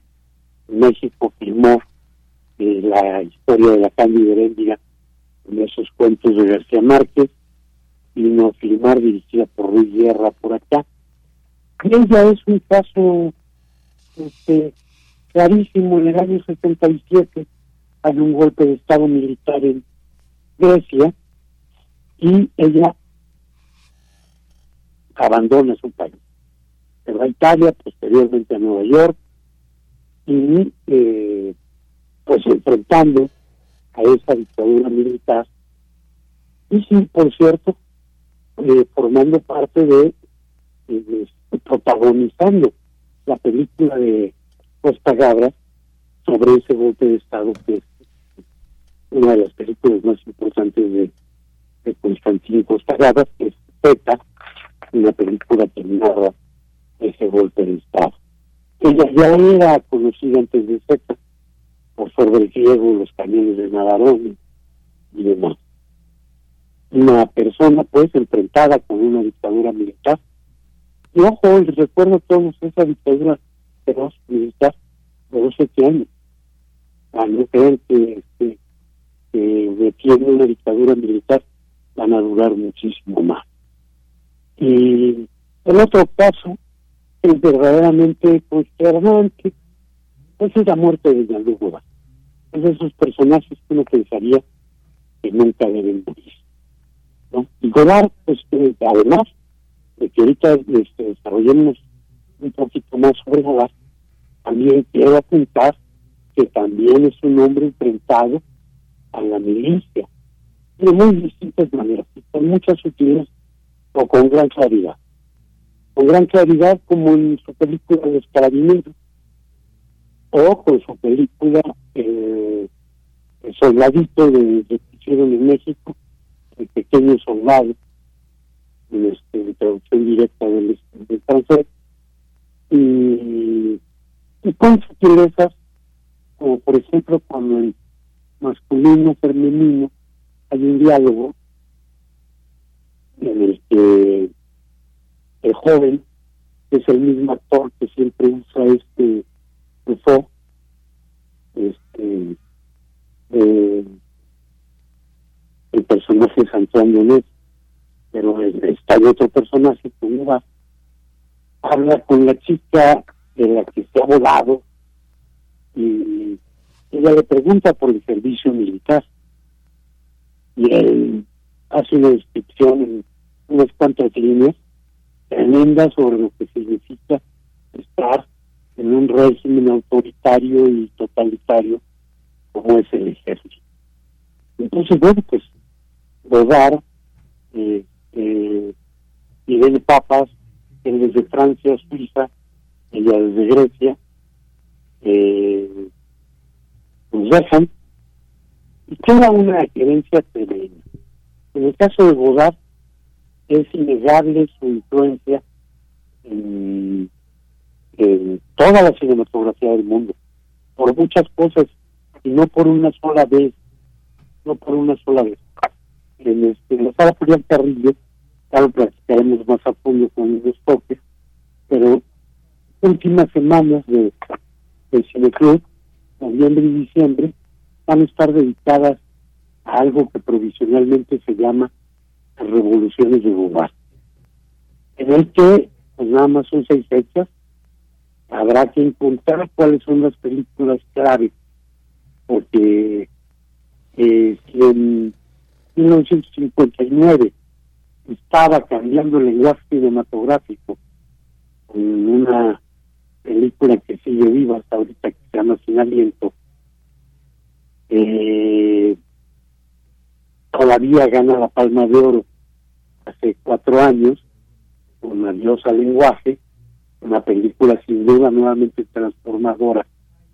Y en medio, pues hay una gran cantidad de películas que, se, significaron una revuelta, una revolución en el lenguaje, incluso en la política, porque en algún momento eh, se, se mete directamente a la política, no son sus mejores películas, pero se mete a la política, se mete a la causa del pueblo, una agrupación maoísta, y este anda filmando en su peroche y anda eh, desperdigando ahí su talento acompañado por por Gorán, su propio grillo y bueno sale de esa esa crisis con una película política que, que este que se llama Todo va bien.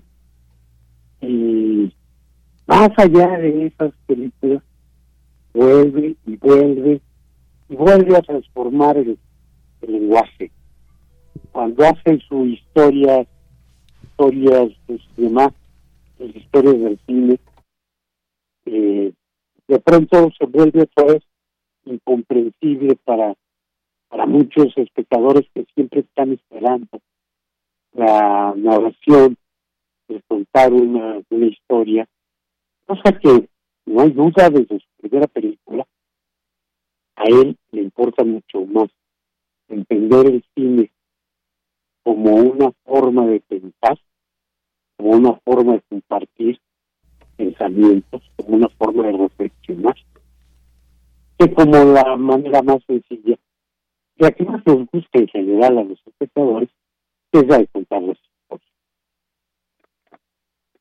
En fin, nos quedamos tristes, pero así es ni siquiera tuvo la oportunidad de decidir, de definir cuándo y cómo se moría, dado que en Suiza este, la muerte asistida por un médico es legal.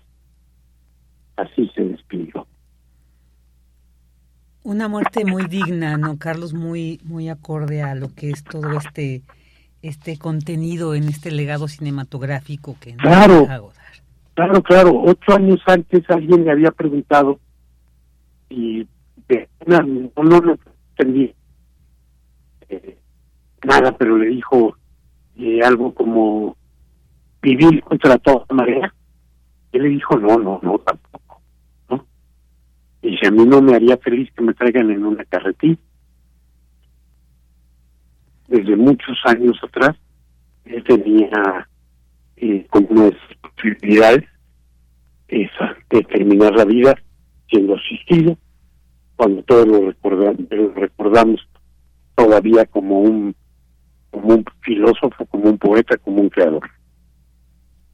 Claro, claro, no, pues sí, maravilloso. Recuerdo esta película de Yo te saludo María, que estuvo también este, censurada censurada. Eso, esa hizo enojar muchísimo al Vaticano. Sí, sí, sí. Y bueno, los países muchos como es nuestro, este, la escondieron, la prohibieron y pues yo creo que fuera de un par de días en la Cineteca, en un sitio que se llamaba El Cine que debimos haber visto, yo creo que la película nunca tuvo una corrida normal. No, no, no. Pero bueno, entre las grandes virtudes de la época contemporánea es que no pueden ocultar el sol con un dedo y las redes sociales terminan por sacar todo. Así es. La película circuló profusamente.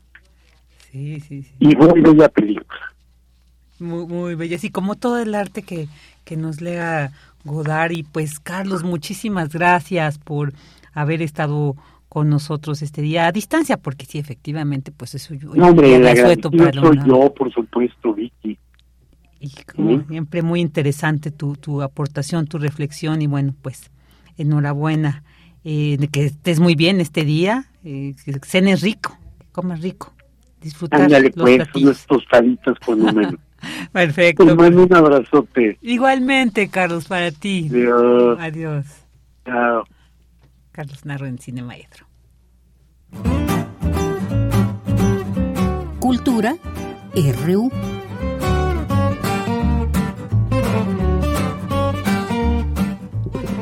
Dos de la tarde con 50 minutos, ya casi nos vamos, pero no podemos irnos sin esta querida sección con Tamara Quirós de Cultura, que nos va a hablar de una obra de teatro, Canícula. Escuchemos. Vicky, qué gusto saludarte y saludar al auditorio de Prisma RU, como siempre agradeciendo que nos permitan acompañarles. Esta tarde abrimos espacio para hablar de artes escénicas y es que todos los jueves en el Centro Cultural El Foco, recinto icónico del Teatro Independiente en la Ciudad de México, presenta a las 8.30 de la noche Canícula, una pieza de teatro cuántico de Frank Turon. Sobre los temas que aborda esta propuesta escénica y sobre todo su singularidad, conversamos con Frank Turon. Frank, me gustaría que nos platicara qué es el teatro cuántico y cómo surge la idea de generar esta teoría y de qué va. Muy bien, pues más que nada es una aportación de innovación para hacer un prototipo, un modelo que pretende ser un paradigma que pueda tener una resonancia de aquí al fin de los tiempos, cambiar las reglas de cómo se escribe, cómo se dirige, cómo se produce, cómo se actúa las artes vivientes y las artes escénicas. Entonces, pues todos esos temas que del adjetivo cuántico que viene de la física, que se aplicaron en teorías de los años 30 del siglo pasado, pues se han aplicado a diferentes disciplinas. En ese sentido, pues está en la mecánica cuántica, en la computación cuántica, en las teorías de los universos tempranos, etcétera, ¿no? Y solamente estaba a nivel atómico, subatómico y nuclear. Ahora hemos encontrado la manera de imprimirle transversalidad de las ciencias a las artes con estas teorías, como por ejemplo puede ser eh, las teorías de la relatividad o la teoría del entrelazamiento cuántico o que la materia puede estar en dos lugares al mismo tiempo como partícula o como materia, eh, como partícula como onda y pues bueno, entonces todo esto yo empecé a encontrar una analogía con, con las artes vivas. Por ejemplo, que esta posibilidad de que una puesta en escena se pueda representar en dos lugares al mismo tiempo como parte de la misma producción, como parte de la misma puesta en escena, sería un poco aplicar esto de la materia puesta en dos lugares al mismo tiempo, en esta bilocación de una puesta. La teoría del entrelazamiento cuántico se puede también imprimir hacia las relaciones humanas, hacia la interacción de la otredad, etcétera. Hay muchas teorías científicas que se expresan a través de los personajes y también el uso de la tecnología de última generación para poder revelar el mundo interior, los universos que están dentro de los personajes. Y entonces esto se aplica más que nada para que se exponga lo que generalmente se oculta, para que se diga lo que generalmente se calla o no se dice. Tenemos 80 mil pensamientos al día, cada segundo estamos pensando algo, entonces este tren de pensamiento en la vida cotidiana no sabemos lo que está pensando el otro. Entonces con la tecnología de última generación se revelan estos universos del mundo interior a través de voces superpuestas, a través de textos proyectados para ser leídos por el público, a través de videos que pueden referirnos hacia hacia la imaginación o los recuerdos del personaje. Todo esto se vuelve un circo de varias pistas donde se está creando un espectador más lúdico, un espectador que necesariamente tiene que voltear hacia varios lados y tener una cuestión eh, de pensamiento crítico, eh, un, espectador más informado y sobre todo, pues entonces con todo esto se genera una teoría de teatro cuántico, que al final del día es un adjetivo de la física que se refiere al cuanto. El cuanto es la energía o todo lo referido a él, ¿no? Al cuanto como energía. Entonces creo que el teatro es energía, es energía que es medible, es energía que es tangible, es energía en todos los sentidos, desde la actuación, desde todos los recursos, desde el propio público que también genera otra energía con el espectador y con lo que sucede en el escenario, con los actores, etcétera, ¿no? Es muy difícil como encuadrarlo o definirlo, porque más bien tendrían que vivir esta experiencia. Justo es eso, una experiencia, Frank. Dentro de estos recursos tecnológicos hay otros y que son de suma importancia en esta puesta en escena, la música. ¿Qué nos puedes decir de esta colaboración entre dos artistas que han compuesto piezas originales? Sí, mira, la música es un gran hallazgo por lo siguiente, son interludios musicales compuestos por Legna, una talentosa artista de géneros urbanos, junto con Modest. Ellos son este regiomontanos y de alguna manera estamos aplicando por primera vez en la historia de una obra de teatro los últimos géneros musicales que existen, que es el lo-fi y, y el high definition, el high y el low fi. El low fi que se refiere a todo lo que se graba de una manera este, ordinaria y sin ningún eh, digamos, sin ningún cuidado eh, profesional, como se hace ahora un video y se sube, el hip hop, eh, todos estos géneros urbanos que surgen del lo-fi. Quisimos hacer interludios de composiciones musicales a través de Legna, que canta en vivo con estos interludios por primera ocasión dentro del teatro. Entonces podrán escuchar composiciones originales cantadas en estos en estas composiciones de interludios musicales dentro del género del lo-fi. Respecto a la historia que nos muestran a través de Canícula, Frank, hay un juego de palabras, ¿no? Estoy viendo que el número al, que le marco es de Monterrey y allá se siente en serio la canícula, ¿no? Ah, no, en Monterrey se siente la canícula, pero en serio, ahí sí sabrás lo que es amar a Dios en tierra de indios, ¿no? Sí es un calor muy, muy este fuerte de desierto, pero también pues refiere a toda también la temperatura que se da entre estos personajes con la posibilidad de reconciliarse o no, esta modelo con capa caída, con una afamada fotógrafa que se reencuentran de una manera fortuita, tuvieron un amorío en su primera juventud, donde una le hizo ghosting a la otra y de repente la contrata para una sesión a esta modelo y resulta la sorpresa de que es su exnovia, ¿no? Y ahí surgen las posibilidades de reconciliarse o no. Una temática también, eh, pues muy pertinente en estos tiempos hablar de la reconciliación, hablar del perdón, hablar de todas estas parejas rotas que se vuelven a juntar con otra pareja rota y se vuelven a romper y todo esto que, que, es tan difícil ahora en las relaciones humanas. A la gente que nos escucha esta tarde, les hacemos esta invitación para que acuda al Centro Cultural El Foco. ¿Qué decir de este espacio, Frank, que abre sus puertas los jueves con canícula?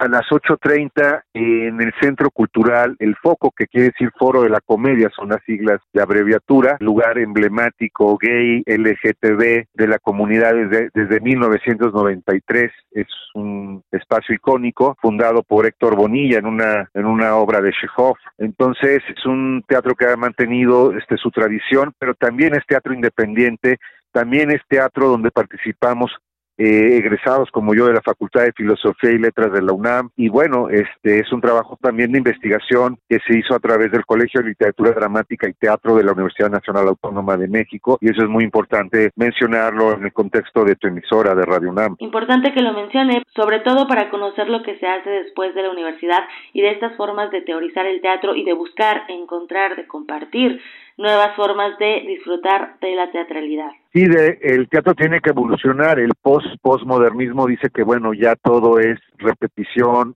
o multiplicación de cosas que ya ya se han producido antes, no en otras épocas, otros estilos y que uno toma de uno y otro para hacer una especie de sincretismo donde ya no se puede inventar nada nuevo, no, no se puede aportar nada una hoja en blanco, un lienzo en blanco y y estamos viendo que no es así. El teatro cuántico está siendo una precisamente una comprobación de que se todavía se puede innovar y se puede aportar. Imagínate con toda esta tecnología que estaría haciendo Shakespeare, que estaría haciendo un López de Vega. Uf, sí. Frank, gracias por tomar la llamada y acompañarnos en este espacio. Canícula ya está en temporada, los boletos se encuentran en boletia.com. Gracias a Radio UNAM por apoyarnos, al Teatro Independiente y a tu audiencia. Muchas gracias. Hasta pronto. Frank Turón es creador de diversos géneros como el teatro tecnológico, la psicoterapia performativa, la nanoficción y el teatro cuántico. Además, es director de Canícula, que se presenta los jueves a las 8.30 en el Centro Cultural El Foco, que se ubica en la calle Tlacotalpan 16 en la colonia Roma Sur. Vicky, regreso contigo a la cabina. Que tengan buena tarde. Muchas gracias, Tam. Ya nosotros ya también nos vamos en la producción Denis Licea, en redes Michelle González, en la operación técnica Jesús Silva y Andrés Ramírez, en la información Cristina Godínez, Cindy Pérez, Daniel Olivares, en continuidad Juan Carlos Osornio. Yo soy Virginia Sánchez, Sánchez y en nombre de Deyanira Morán, titular de este espacio, les agradecemos y de todo el equipo que hizo posible esta transmisión, les agradecemos que nos hayan acompañado. Buenas tardes, buen provecho y hasta mañana. Radio UNAM presentó Prisma RU. Una mirada universitaria sobre los acontecimientos actuales. Prisma RU. Relatamos al mundo.